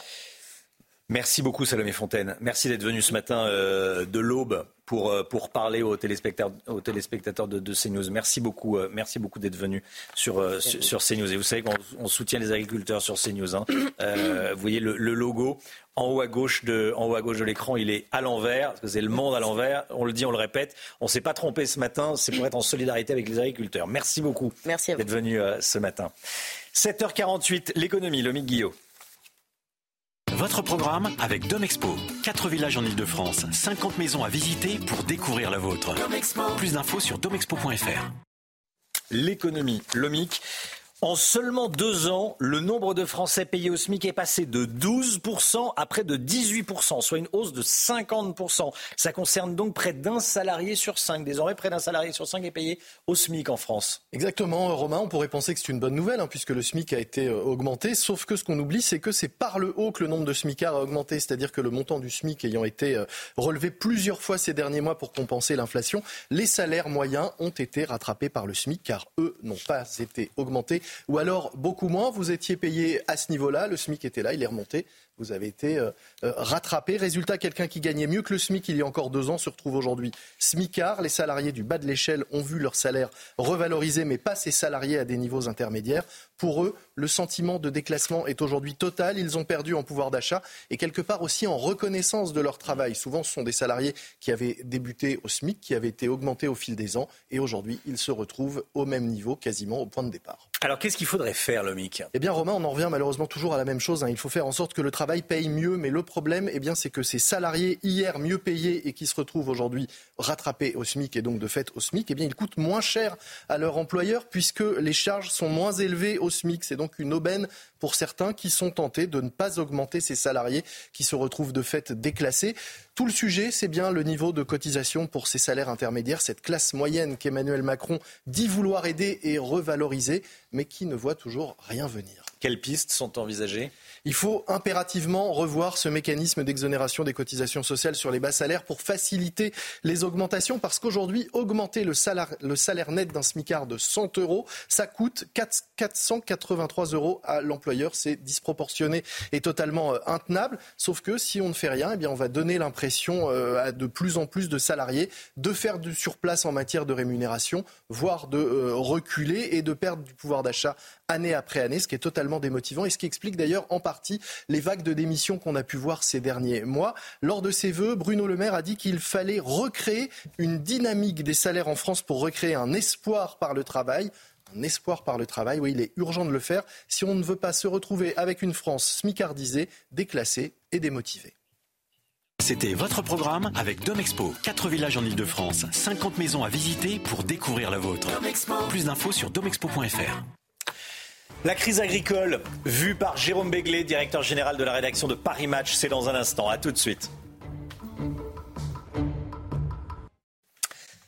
La politique avec vous, Jérôme Béglé. Bonjour Jérôme. Bonjour, bonjour. Directeur général de la rédaction de Paris Match. Le gouvernement peine à éteindre la crise des agriculteurs. Comment est-ce qu'on en est arrivé là, Jérôme? En 2021, Romain, euh, l'agriculture représentait 1,63% du produit intérieur brut français contre 70% pour les services et environ 16% pour l'industrie.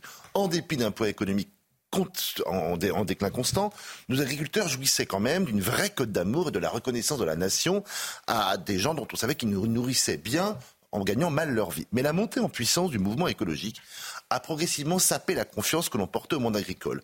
L'agriculteur est devenu un pollueur, bruyant, peu respectueux de son environnement, guère accueillant pour les citadins qui s'installaient près de chez lui, gourmand en eau et exigeant en termes d'infrastructures.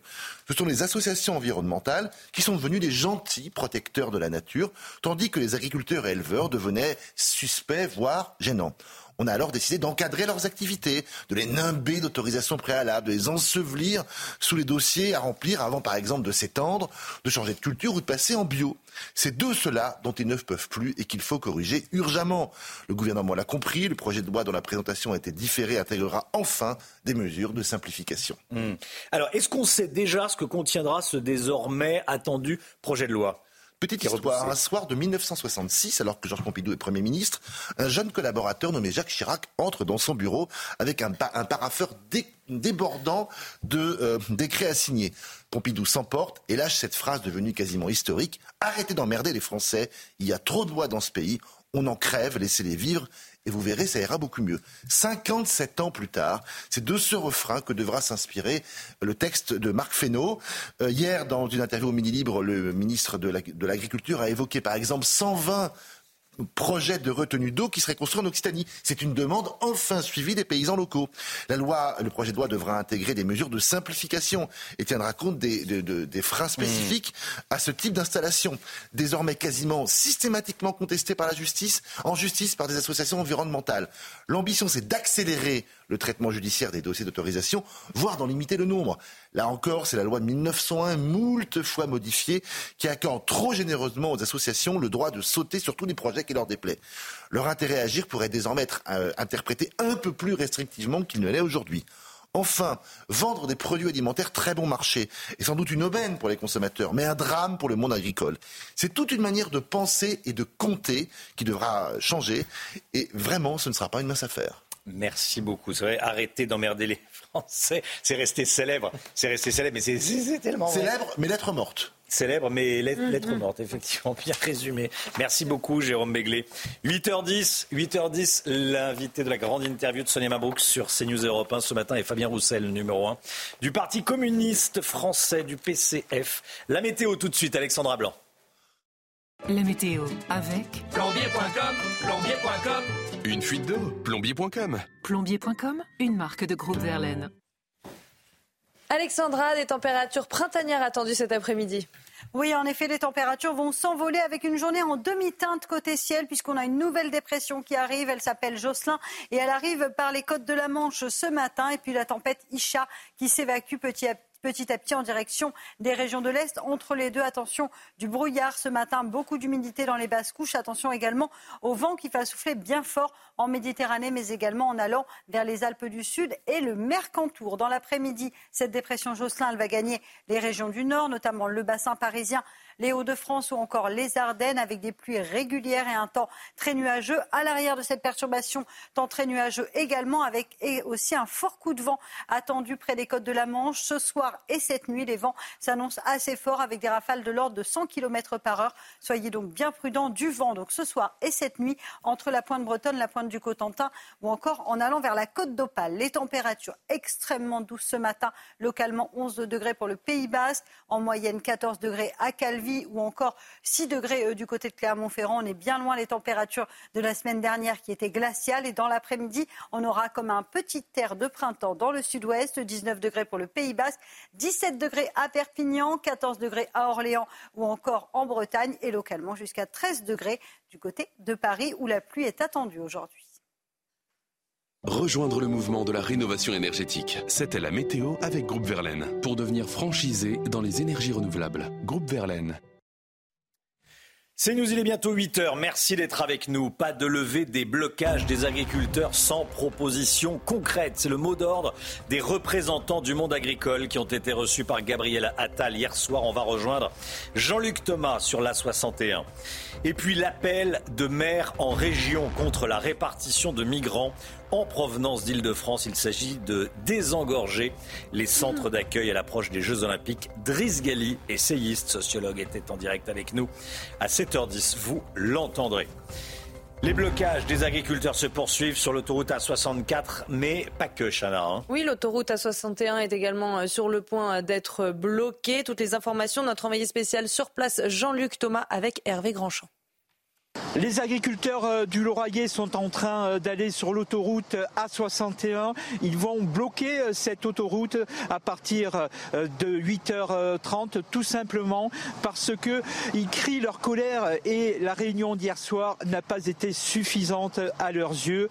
Autre souci, ils veulent contrôler également des camions et entre autres les camions qui viennent d'Espagne parce que selon eux, et ici nous sommes dans une région céréalière, eh bien, les céréales qui viennent euh, d'Espagne n'ont pas les mêmes normes que les normes euh, françaises et ça leur pose un véritable problème.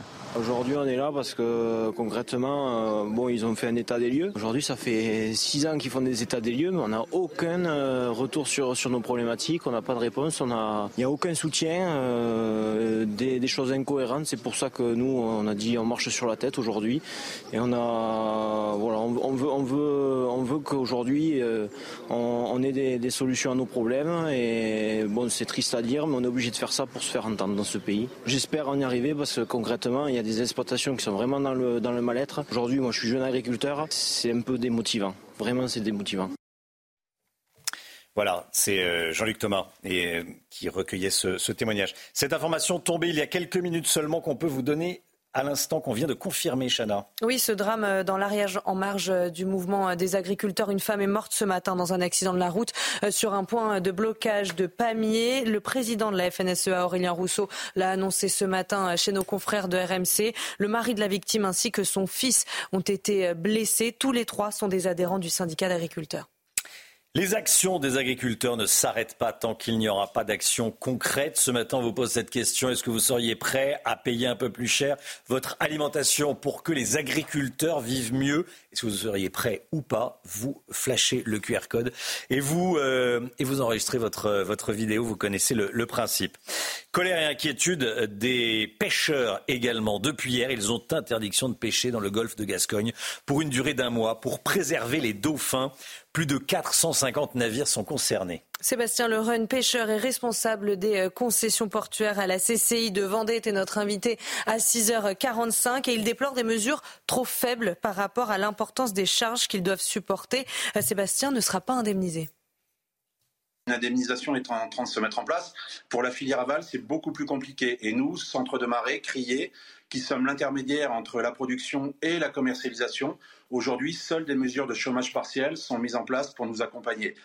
C'est déjà bien, vous me direz, mais ce n'est pas suffisant par rapport au manque à gagner que nos structures portuaires vont devoir subir pendant ce mois de fermeture, parce que nos charges courantes, nos charges fixes vont continuer, elles, pendant un mois, à être présentes. On va devoir réfrigérer euh, nos installations, donc on va continuer à payer une électricité très chère. Et, on va venir impacter encore un peu plus euh, bah, nos, euh, nos résultats en fin d'année. Voilà, je vous redonne cette information. Hein. Euh, une femme est décédée dans un accident routier à un point de blocage. Euh, c'est ce qu'annonce le président de la FNSEA. Euh, ce matin, sur une route bloquée dans l'Ariège, accident de la circulation. Une femme est, décédée. Voilà cette information qu'on vous donne qui a été confirmée par la rédaction de CNews. En vue des Jeux Olympiques de cet été, des migrants vont être répartis dans les régions. Un moyen de désengorger les centres d'accueil d'Île-de-France. Mais les maires sont vent debout contre cette mesure, Chana. Hein. Et l'essayiste Driss mmh. Galli était en direct avec nous euh, à 7h10 dans la matinale et il a expliqué euh, que cette répartition était selon lui une atteinte au mode de vie des ruraux. Écoutez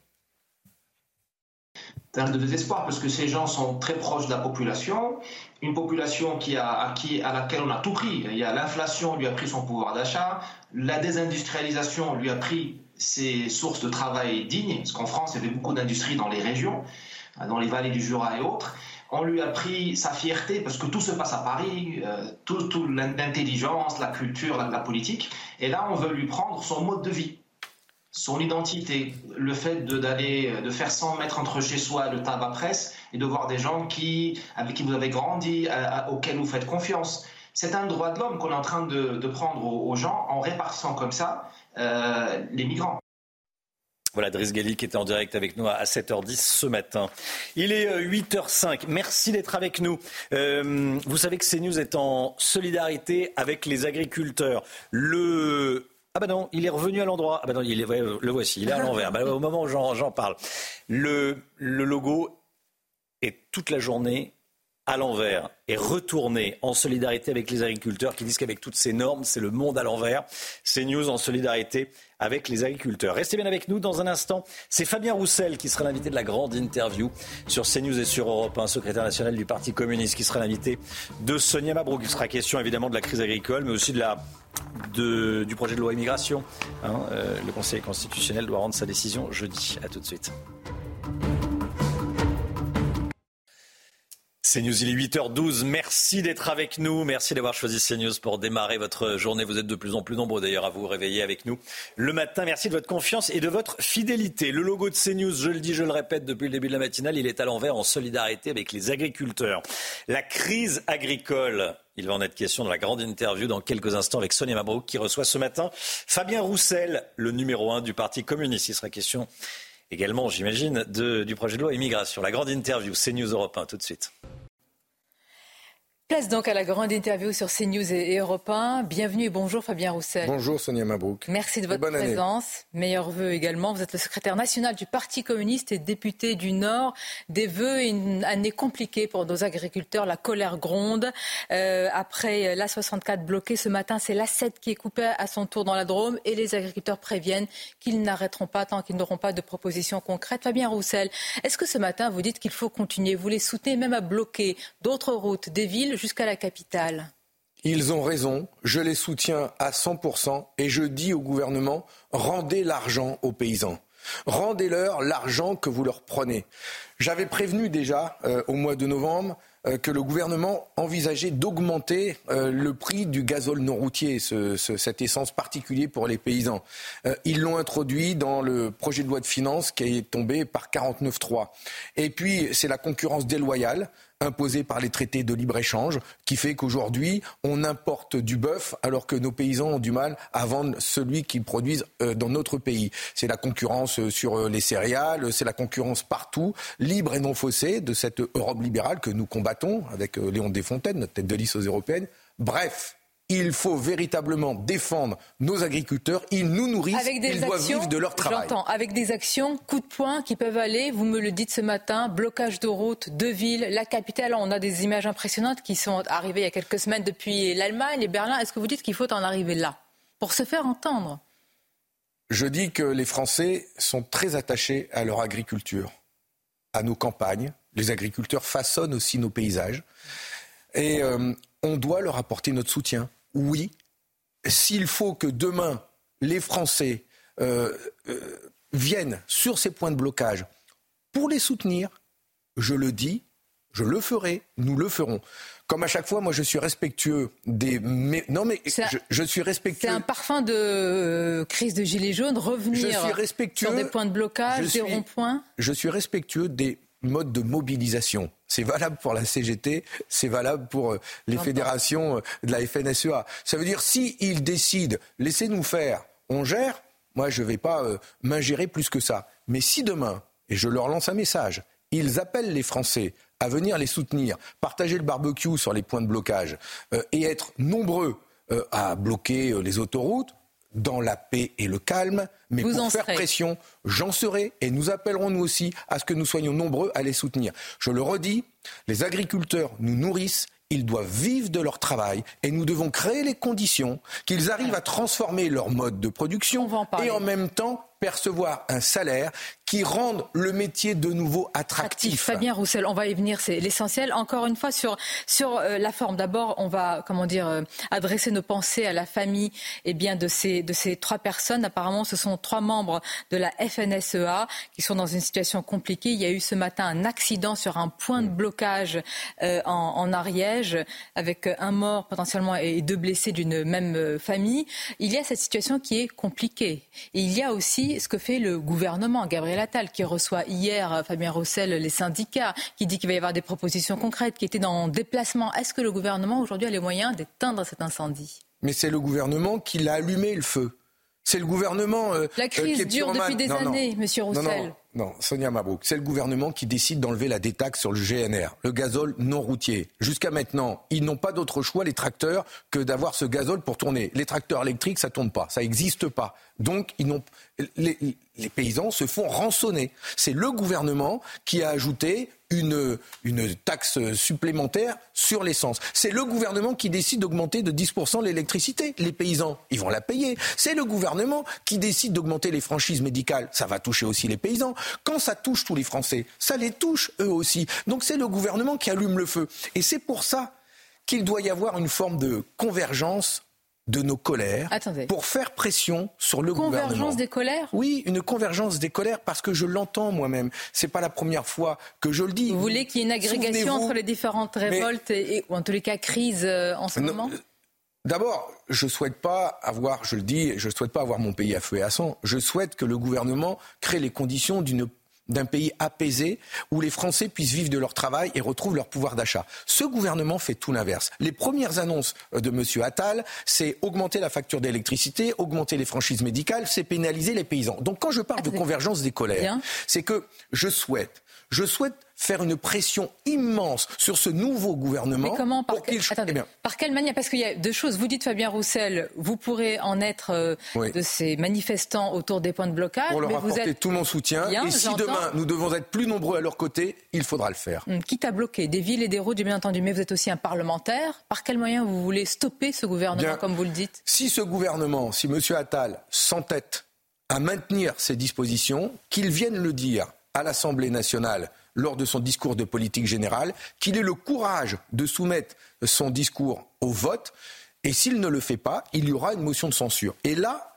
j'interpelle l'ensemble des députés.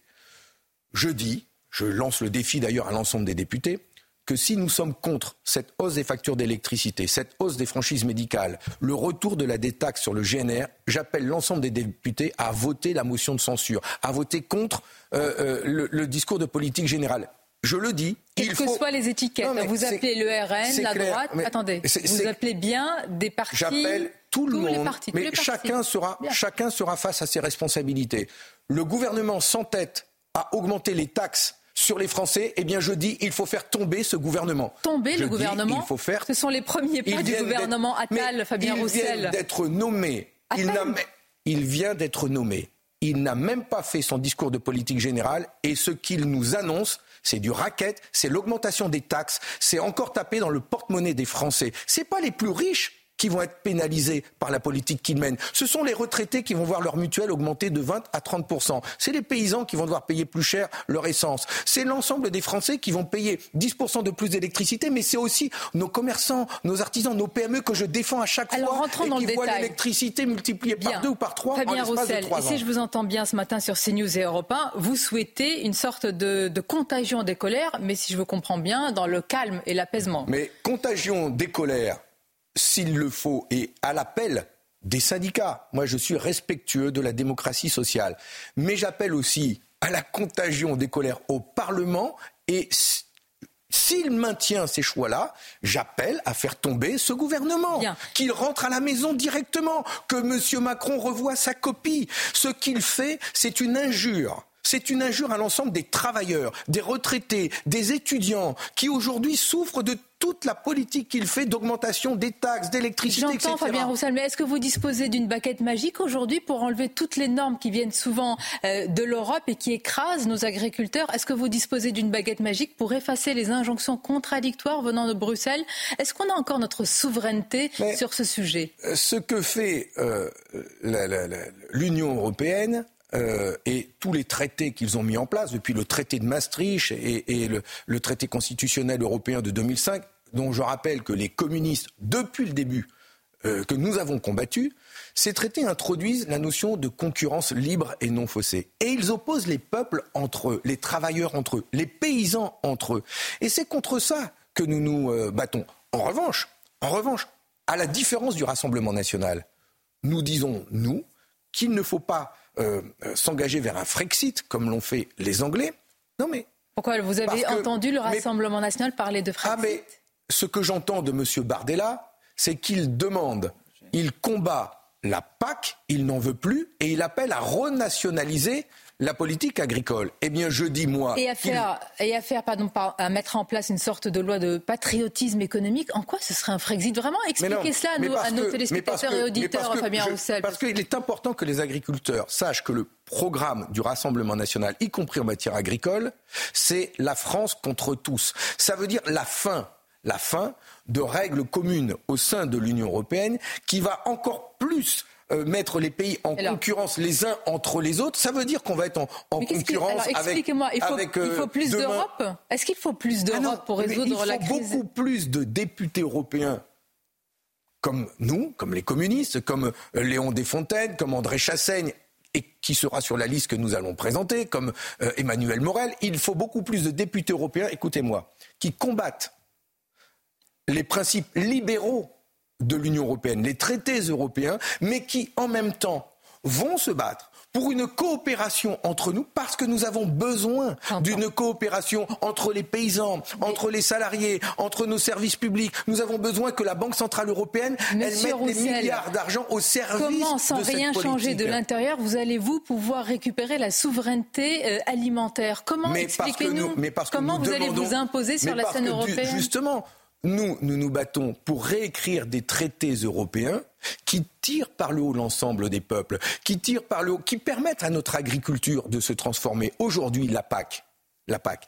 Nous, voulons la réformer, la transformer. Nous ne disons pas qu'il ne faut plus de PAC, comme le Rassemblement national, et qui veut, euh, au contraire, lui, renfermer la France et décider lui-même des subventions accordées sans euh, bénéficier de la PAC. C'est une folie que de faire ça. La France va se retrouver isolée. Au contraire, pour faire cette grande transformation de notre politique agricole, nous allons devoir ensemble coopérer, mais avec des véritables euh, règles qui seront respectées par chaque pays. Parce qu'aujourd'hui, c'est n'est pas le cas. Et la France, elle pousse les bouchons en allant plus On loin de dans voir les règles comment vous ferez respecter ces règles par la Chine, par l'Inde et d'autres, mais c'est ce que Mais vous c'est dites pour dans ça votre- qu'on a besoin que l'Europe travaille, Bien. que les pays de l'Union européenne Roussel. travaillent ensemble pour pouvoir euh, euh, répondre, réagir face à ces grands continents, ces grands marchés mondiaux qui aujourd'hui font pression sur notre agriculture. À n'en pas douter. Et donc il ne faut cas, pas que la France soit isolée. Ce sujet sera au cœur des européennes, tout comme aussi euh, l'immigration. Ce sujet, c'est là, c'est dans quelques jours qu'on aura le, le verdict du Conseil constitutionnel. Peut-être potentiellement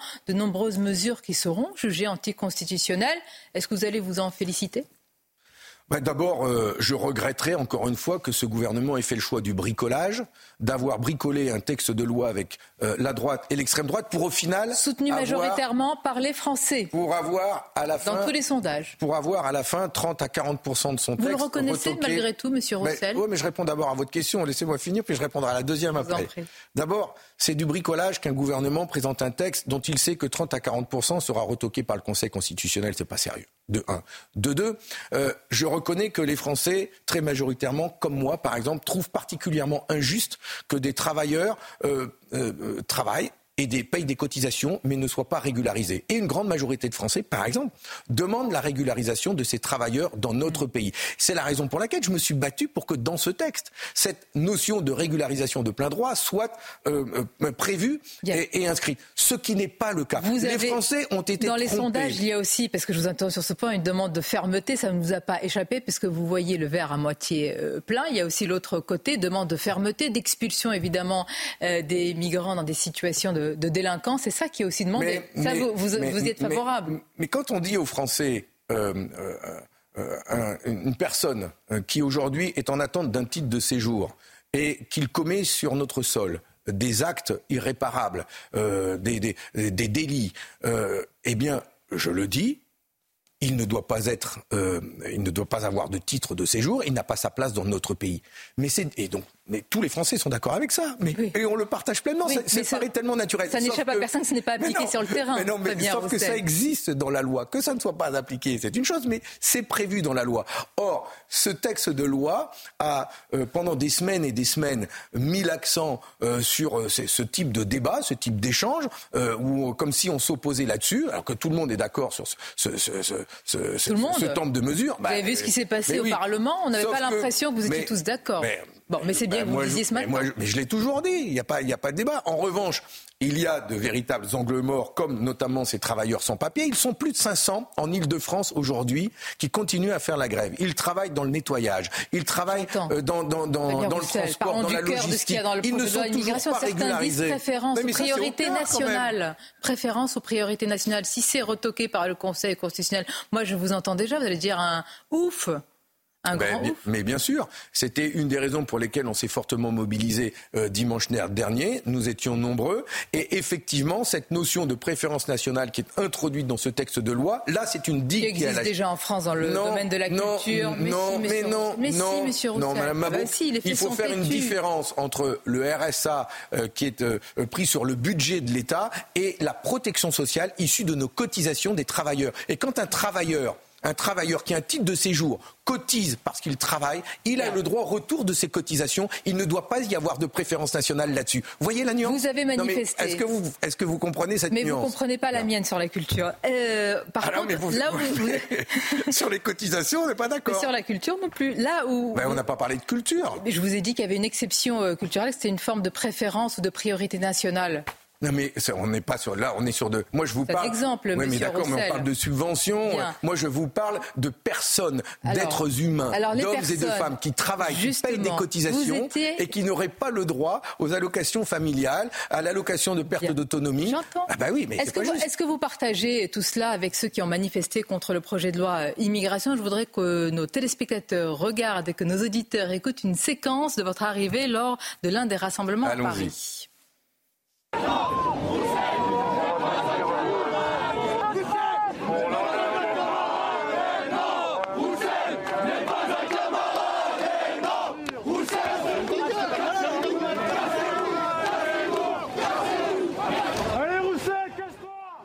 Roussel casse-toi, Roussel n'est pas un camarade, Roussel collabo, Roussel d'extrême droite. Qu'est-ce que vous pensez de cette gauche qui vous traite ainsi? Bah, c'est pas la gauche. ah oui, c'est vrai que là, c'est... Non, mais ce serait faire, ce serait faire injure euh, aux militants. Une partie de la gauche. Non, même pas. Je pense pas. Je pense qu'ils sont très minoritaires, ils sont marginaux, ils s'en prennent toujours euh, aux, aux, manifestants syndicaux, politiques de gauche qui ont manifesté contre les retraites. Ils étaient là, euh, qui ont manifesté. Qui bah, c'est des black blocs, c'est des marginaux. Ils sont très minoritaires. Les black blocs sont plutôt à l'extrême gauche. Hein, ce que je veux dire, Ouais, mais je les classe pas de ce côté-là, vous m'excuserez. Voilà, moi, la gauche, c'est pas dans Quel, euh, bon, c'est des marginaux, des minoritaires. Ce que je sais, c'est qu'il y a eu 160 rassemblements. dans toute la France. C'est vous qui, m'intéressez. Oui, mais ce que je veux dire, c'est que... Que vous ne puissiez pas quand même manifester bah, sur un sujet comme celui-ci dans notre pays. Non, mais... écoutez, avec un cordon de sécurité... J'ai manifesté pendant trois heures et demie. Non, j'ai manifesté pendant trois heures et demie. Ça s'est excellemment bien passé dans plus de 160 villes de France. Je salue, je salue les militants syndicaux de la CGT et de la CFDT, parce que vous avez dit sur Europe 1 euh, que c'était la CGT qui m'avait sifflé. C'est faux. Et je salue justement ces militants syndicaux de la CGT de la CFDT qui ont travaillé la main dans la main vous leur avez pas pour, assurer, leur pour savoir qui a pour assurer la sécurité euh, de tous ces cortèges dans toute la France. Et ils le font bénévolement. Je leur tire mon chapeau. Grâce à eux, ces manifestations sont pacifiques, humaines. Et, euh, et C'était pour vous dire solidarité camarade. Merci Fabien Roussel. Mais merci à vous pour votre, grande interview ce matin.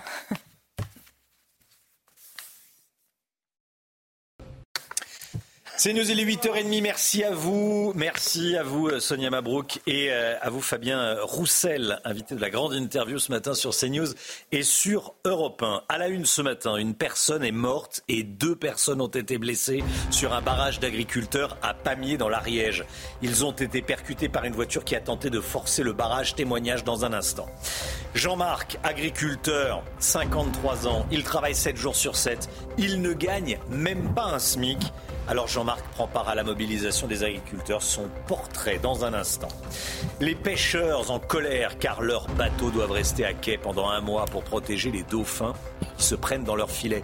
Et les indemnisations mises en place ne suffisent pas.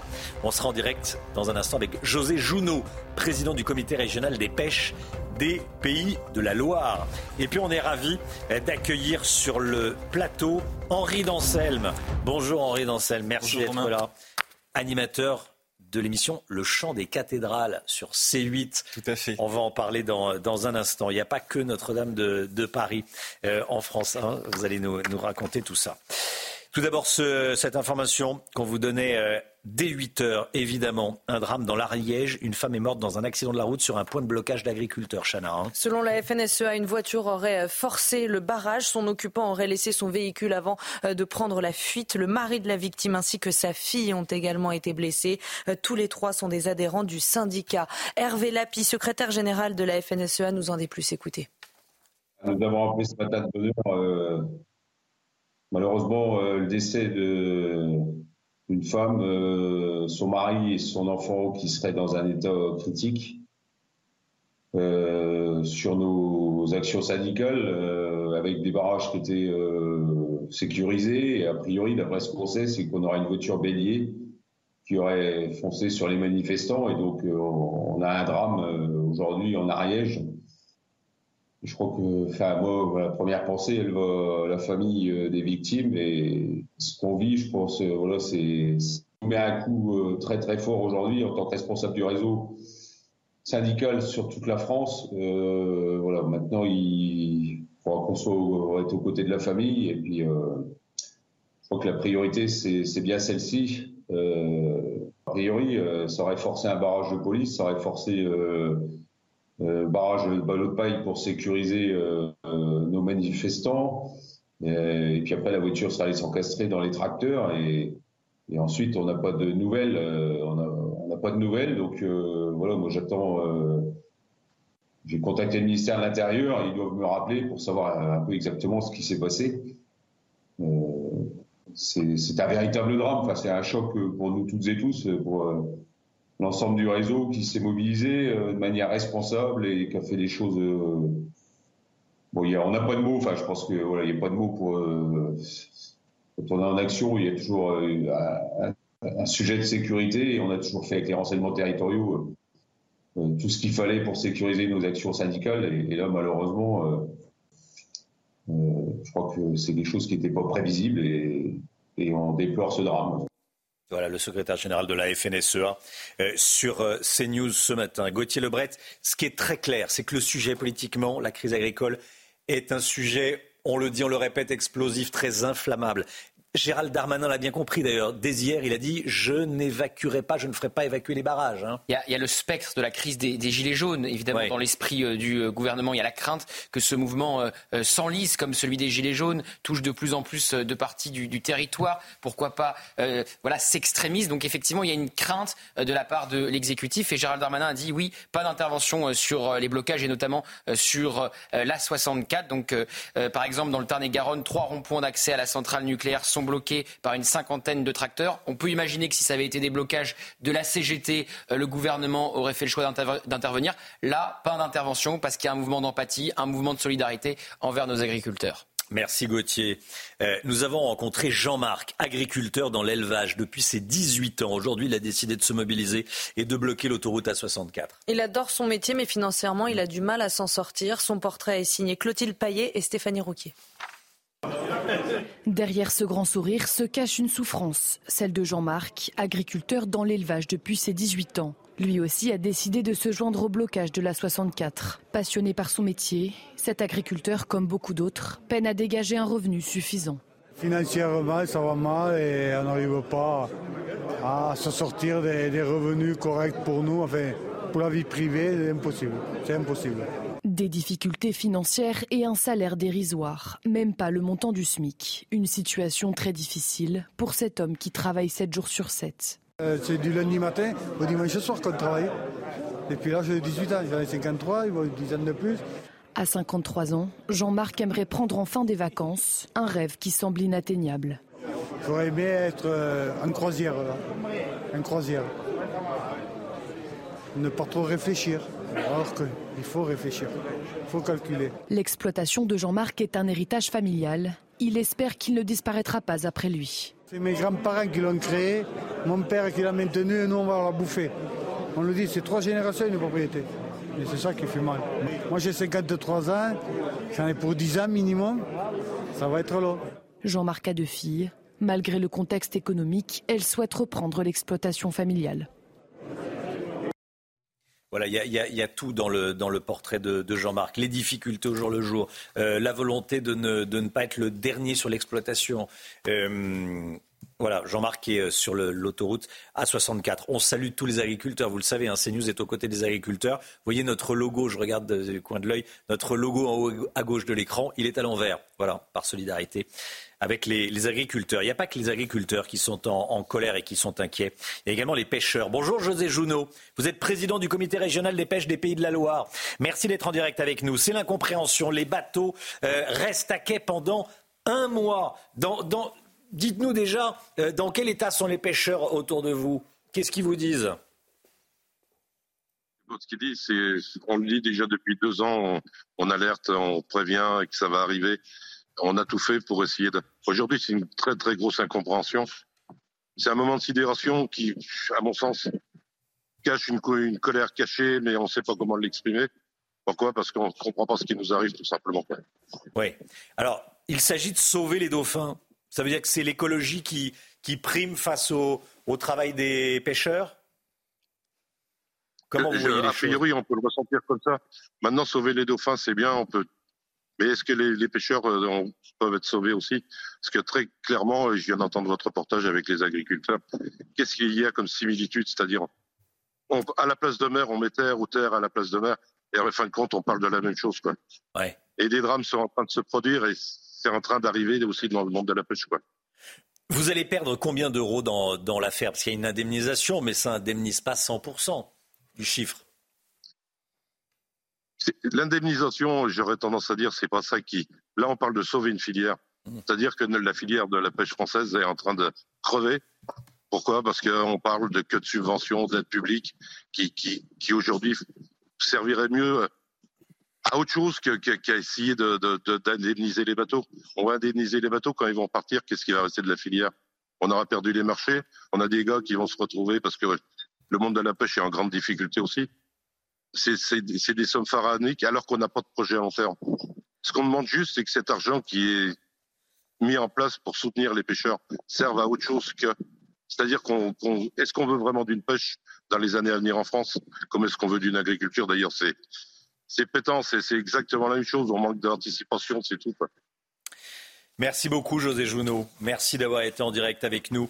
Euh, bon courage à vous. On pense aux agriculteurs, on pense également aux pêcheurs pour qui c'est, très compliqué. Merci beaucoup. Merci beaucoup. Euh, et, bon courage à vous. Voilà. Euh, c'est news auprès des agriculteurs. On le dit, on le répète ce matin. On accueille Henri Danselme, qui est avec nous, animateur euh, de l'émission, du documentaire, du, de la Réal TV, comme on dit. Euh, c'est de la télé-réalité en réalité. Hein, le chant des cathédrales sur C8. Vous avez fait le tour des cathédrales. Exactement. Henri Danselme, merci d'être avec nous ce matin. Euh, c'est donc sur C8. Il y a trois épisodes qui ont déjà été diffusés et on retrouvera le prochain vendredi on parle des territoires, on parle de la, de la France, on parle beaucoup de ruralité et, euh, et on parle des régions avec vous. Euh, déjà, quels sont les, les retours? Tiens, qu'est-ce qu'on vous dit euh, quand on, après le, la diffusion de, des, des émissions, le, le, chant des cathédrales? Comment comment c'est perçu par les téléspectateurs? Alors déjà, j'ai les retours, on va dire, du terrain, et puis ouais. après j'ai les retours des téléspectateurs. Déjà sur le terrain, le fait à travers mon aventure, j'ai eu la chance de rencontrer beaucoup de monde. Déjà à ce niveau-là, j'ai eu beaucoup ouais. de témoignages d'intérêt et de gratitude. Et, euh, et, surtout, après, le, après la diffusion, j'ai eu beaucoup de retours, euh, d'ailleurs, de gens à travers toute la France. Et ce qui est très intéressant, c'est de remarquer que c'est un sujet qui touche tout le monde et que j'ai des retours de gens de tous horizons, quelle que soit leur histoire, quelle que soit leur religion, qu'ils soient athées, musulmans, catholiques ou, ouais. ou rien du tout. Et, euh, et, en fait, ils me disent merci de nous montrer cette beauté-là parce qu'on n'a pas l'habitude de la voir. Et, et mon alors qu'elle est en accès libre, j'allais dire. Hein. Exactement. Alors qu'en France, on, on peut rentrer dans une église, euh, les portes ne ouais. sont pas fermées. Hein. En plus, en France, toutes les églises et les cathédrales sont gratuites. Ouais. C'est important de le souligner. C'est vrai. Et, euh, et, en fait, si vous voulez, pourquoi je fais ça? Pourquoi je, je, je m'engage autant en faveur de ce patrimoine-là? Parce qu'on parle beaucoup de le sauver. Effectivement, un rapport du Sénat en 2020 explique que c'est le patrimoine le plus en danger de France, et c'est vrai. Mais pour le sauver, il faut pouvoir l'aimer, et pour pouvoir l'aimer, il faut le connaître. Donc j'essaie de le faire connaître pour le faire aimer. Et en le faisant aimer, peut-être qu'aussi on, on, sort du temps et on s'inscrit dans quelque chose qui nous dépasse un peu. Alors, euh, je voulais vous avoir parce que vous lancez notamment un appel pour les cathédrales de France. On parle beaucoup de Notre-Dame de Paris, forcément, elle a brûlé. Donc, il faut la reconstruire et elle, et elle devrait être magnifique. Oui, euh, entièrement. Elle va être magnifique. Elle va être elle magnifique, va être entièrement, entièrement remise. Elle va être magnifique. Est-ce que vous avez, vous connaissez le chantier J'ai eu la chance d'avoir oui. quelques images. Oui. Ben oui. Euh, mais certaines sont en, en mauvais état. Les, lesquelles sont en danger, j'allais dire? Lesquelles sont en fait, les euh, si vous voulez, après l'incendie de Notre-Dame de Paris, il y a eu un peu un effet mmh. incendie dans le sens où euh, il y a eu beaucoup d'expertises qui ont été faites et, euh, et beaucoup d'agents publics se sont penchés sur la question. Et, et donc, quand, travers mon tour de France, j'ai rencontré beaucoup de gens, notamment des architectes du patrimoine, qui m'ont dit il y a des plans de sauvegarde sur plusieurs années qui sont mis petit à petit en place sur les cathédrales. C'est vrai que quand on regarde Notre-Dame de Paris, qui réussit à débloquer presque 850 millions d'euros, et qu'à côté, il y a d'autres cathédrales qui ne sont plus forcément à la charge de l'État, puisque plus siège actuel d'évêché, euh, donc à la charge des communes. Je pense à la cathédrale de Toul, par exemple. Euh, une commune de 15 000 habitants qui doit s'occuper d'une immense cathédrale gothique, ça a un coût énorme euh, qui est difficile à assumer pour ce genre de commune. Alors il y en a plein d'autres, il y a Reims, il y a tout ça. Et euh, donc effectivement, il faut s'en occuper. Et peut-être qu'il va falloir faire appel à des fonds privés aussi pour, pour ce genre de chantier. C'est une question, pour ceux qui connaissent pas, qui pratiquent pas. C'est quoi une cathédrale? La différence par rapport entre une cathédrale et bah, une C'est une excellente question. C'est une excellente question parce qu'en fait, c'est pas une différence religieuse, c'est une différence, on va dire, juridique. Euh, dans le droit religieux, euh, une cathédrale, c'est une église qui a la cathèdre. Le mot cathédrale vient de la cathèdre et la cathèdre, c'est le siège de l'évêque qui représente son pouvoir épiscopal. Alors en France, on a 90 évêques, 90 évêchés, donc on a 90 cathédrales qui appartiennent à l'État. Mais comme l'histoire de France est très riche, on a plein d'anciennes cathédrales et de co-cathédrales, et là on peut monter à 180. Mmh. Et j'en ai visité 150 sur 180. Vous voyez, en 9 mois, j'ai pas eu le temps de tout faire. bon, il en reste plus que 30. Il en reste plus que 30. Oui. Euh, en juin dernier, ce sera ma, ma, dernière question. Donc, déjà, le chant des cathédrales, le prochain numéro, c'est vendredi prochain Exactement. sur C8. Le dernier épisode sera diffusé ouais. à 23h sur C8. Sur C8. En juin dernier, vous avez été le héros au sac à dos. Avec courage, vous avez repoussé euh, physiquement un, un terroriste. Ça a été un tourbillon dans votre vie à ce moment-là. Oui, tout à fait. Euh, en fait, si vous voulez, beaucoup de gens m'ont posé la question de savoir si ça avait un peu changé ma vie. Sur le fond, non. Sur la forme, forcément. Sur le, pourquoi je dis non sur le fond? Parce que dès le départ, ma démarche, c'était celle d'une aventure à travers la France. euh, d'une aventure pour moi, euh, qui suis catholique pratiquant, spirituelle aussi, mais surtout une aventure de transmission. Je voulais dès le départ transmettre, c'est aussi pour ça que je me suis lancé sur les réseaux sociaux et c'est aussi pour ça que j'ai été reconnu. Donc en fait, quand après, on après l'hyper-médiatisation due à Annecy, on m'a approché, des grosses maisons m'ont approché, j'ai dit oui tout de suite parce que c'était me donner les moyens de faire ce que j'avais envie de faire depuis le début.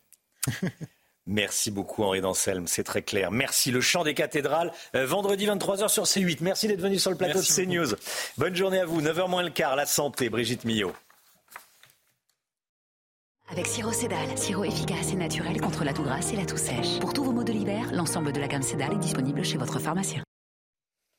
Le docteur Brigitte Millot est avec nous. Bonjour Brigitte. Bonjour. Une enquête révélée ce matin par Santé publique France montre que les Français boivent moins d'alcool, mais que les excès augmentent chez les femmes. On fait le point avec vous ce matin. Oui, on va y revenir. Il y a une, il y a une baisse de la consommation qui est générale, hein, qui est mondiale, hein, et c'est sûrement une bonne chose. Euh, on rappelle qu'on est en plein dry, January et qui est un succès quand même incroyable. 17 hein. millions de personnes le pratiquent à travers le monde. Bref, il y a une baisse globale.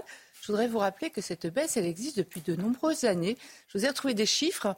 Regardez, dans les années 60, euh, on consommait, parce qu'en fait, l'enquête de Santé publique France, c'est du déclaratif. Il y a tout là, on comprend tout. Ce sont les gens qui parlent dans l'enquête hmm. de Santé publique France.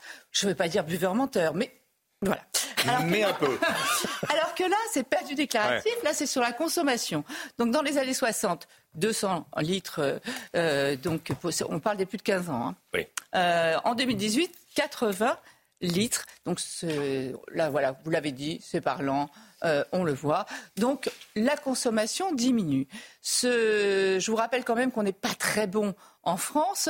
Euh, je, vous je vous ai fait un petit podium des quelques pays de l'OCDE. On arrive quatrième quand même sur 38 pays de l'OCDE, donc c'est pas voilà top top top. Euh, donc on boit moins, mais on boit toujours trop. On va dire ça comme ça. quelles sont les consommations alors j'allais dire recommander. Recommander n'est pas le mot. On ne recommande pas de boire. Mm. Mais on va dire qu'il y a des consommations à ne pas dépasser. Donc quels sont ces chiffres On veut se faire plaisir dans la limite, voilà. Il faut être dans la maîtrise. Dans la maîtrise Avec et la modération, garder le plaisir, mais dans la maîtrise.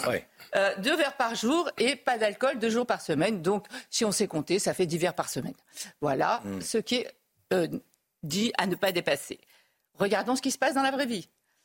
25% à peu près dépasse cette dose euh, à ne pas dépasser. Ah oui. Il la dépasse, voilà. 23, exactement, 23,6% des 18-75 ans dépassent les repères de consommation d'alcool. Mais je reviens sur euh, ce qui est très intéressant dans l'enquête de Santé publique France, c'est la différence entre les hommes et les femmes, avec des femmes qui boivent de plus en plus et pratiquent ce qu'on appelle le binge drinking. C'est-à-dire que là, c'est pas deux verres, c'est plus de six verres. Euh, c'est se saouler très vite, on boit beaucoup dire ça très comme vite. Ça. Oui, le euh, binge drinking.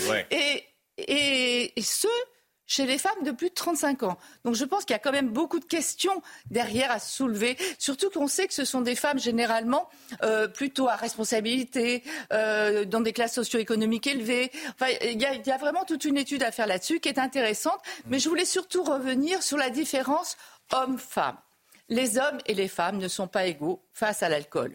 L'alcool, ce sont de toutes petites molécules qui diffusent essentiellement et très rapidement dans l'eau. Euh, j'en profite d'ailleurs pour rappeler que où il y a le maximum d'eau, c'est dans le cerveau. Euh, donc c'est une éponge à alcool, le cerveau. Mais bref, restons sur les différences hommes-femmes. Les femmes ont moins d'eau que les hommes dans le corps. Elles ont plus de graisse et moins d'eau. Donc forcément, l'alcool sera plus concentré. Euh, ben oui, elles absorbent plus lentement l'alcool. En revanche, elles manquent d'une enzyme pour l'éliminer. Donc en fait, elles vont avoir un taux plus élevé et pendant plus longtemps. Donc des effets de l'alcool, même à taille égale et à consommation égale, les effets seront une fois, virgule deux, plus importants chez les femmes que chez les hommes. Donc il faut en tenir compte. Et dans les effets médicaux, chez les femmes, il y a beaucoup d'ostéoporose, c'est-à-dire une décalcification des os, de cancer du sein, d'accidents vasculaires cérébraux et de lésions cérébrales puisqu'on sait que, l'alcool, mmh. je vous l'ai dit, hein, le cerveau c'est une éponge à alcool, des lésions cérébrales et notamment des démences, mais on les voit même euh, aux IRM. Hein. donc les femmes sont nettement plus sensibles à l'alcool que les hommes. Programme avec Siro Cédal. Sirop efficace et naturel contre la toux grasse et la toux sèche. Pour tous vos maux de l'hiver, l'ensemble de la gamme Cédal est disponible chez votre pharmacien. Il est 9h10. Merci beaucoup, docteur Millot. Mais je vous en prie. Hein, la santé, comme tous les jours, avec le docteur Brigitte Millot. 9h10, dans un instant, c'est l'heure des pros. Nous, on se retrouve avec toute l'équipe demain matin dès 5h55. Dans un instant, l'heure des pros avec Pascal, pro et tous ses invités. Bonne journée.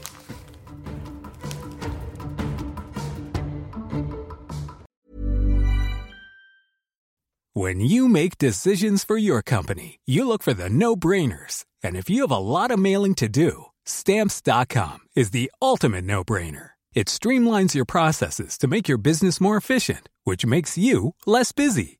Mail checks, invoices, legal documents, and everything you need to keep your business running with Stamps.com. Seamlessly connect with every major marketplace and shopping cart. Schedule package pickups and see your cheapest and fastest shipping options from different carriers. With rates up to 89% off USPS and UPS rates. And with the Stamps.com mobile app, you can take care of mailing and shipping wherever you are. Make the same no-brainer decision as over 1 million other businesses with Stamps.com. Sign up with Code PROGRAM for a four-week trial, plus free postage and a free digital scale. No long-term commitments or contracts. That's Stamps.com.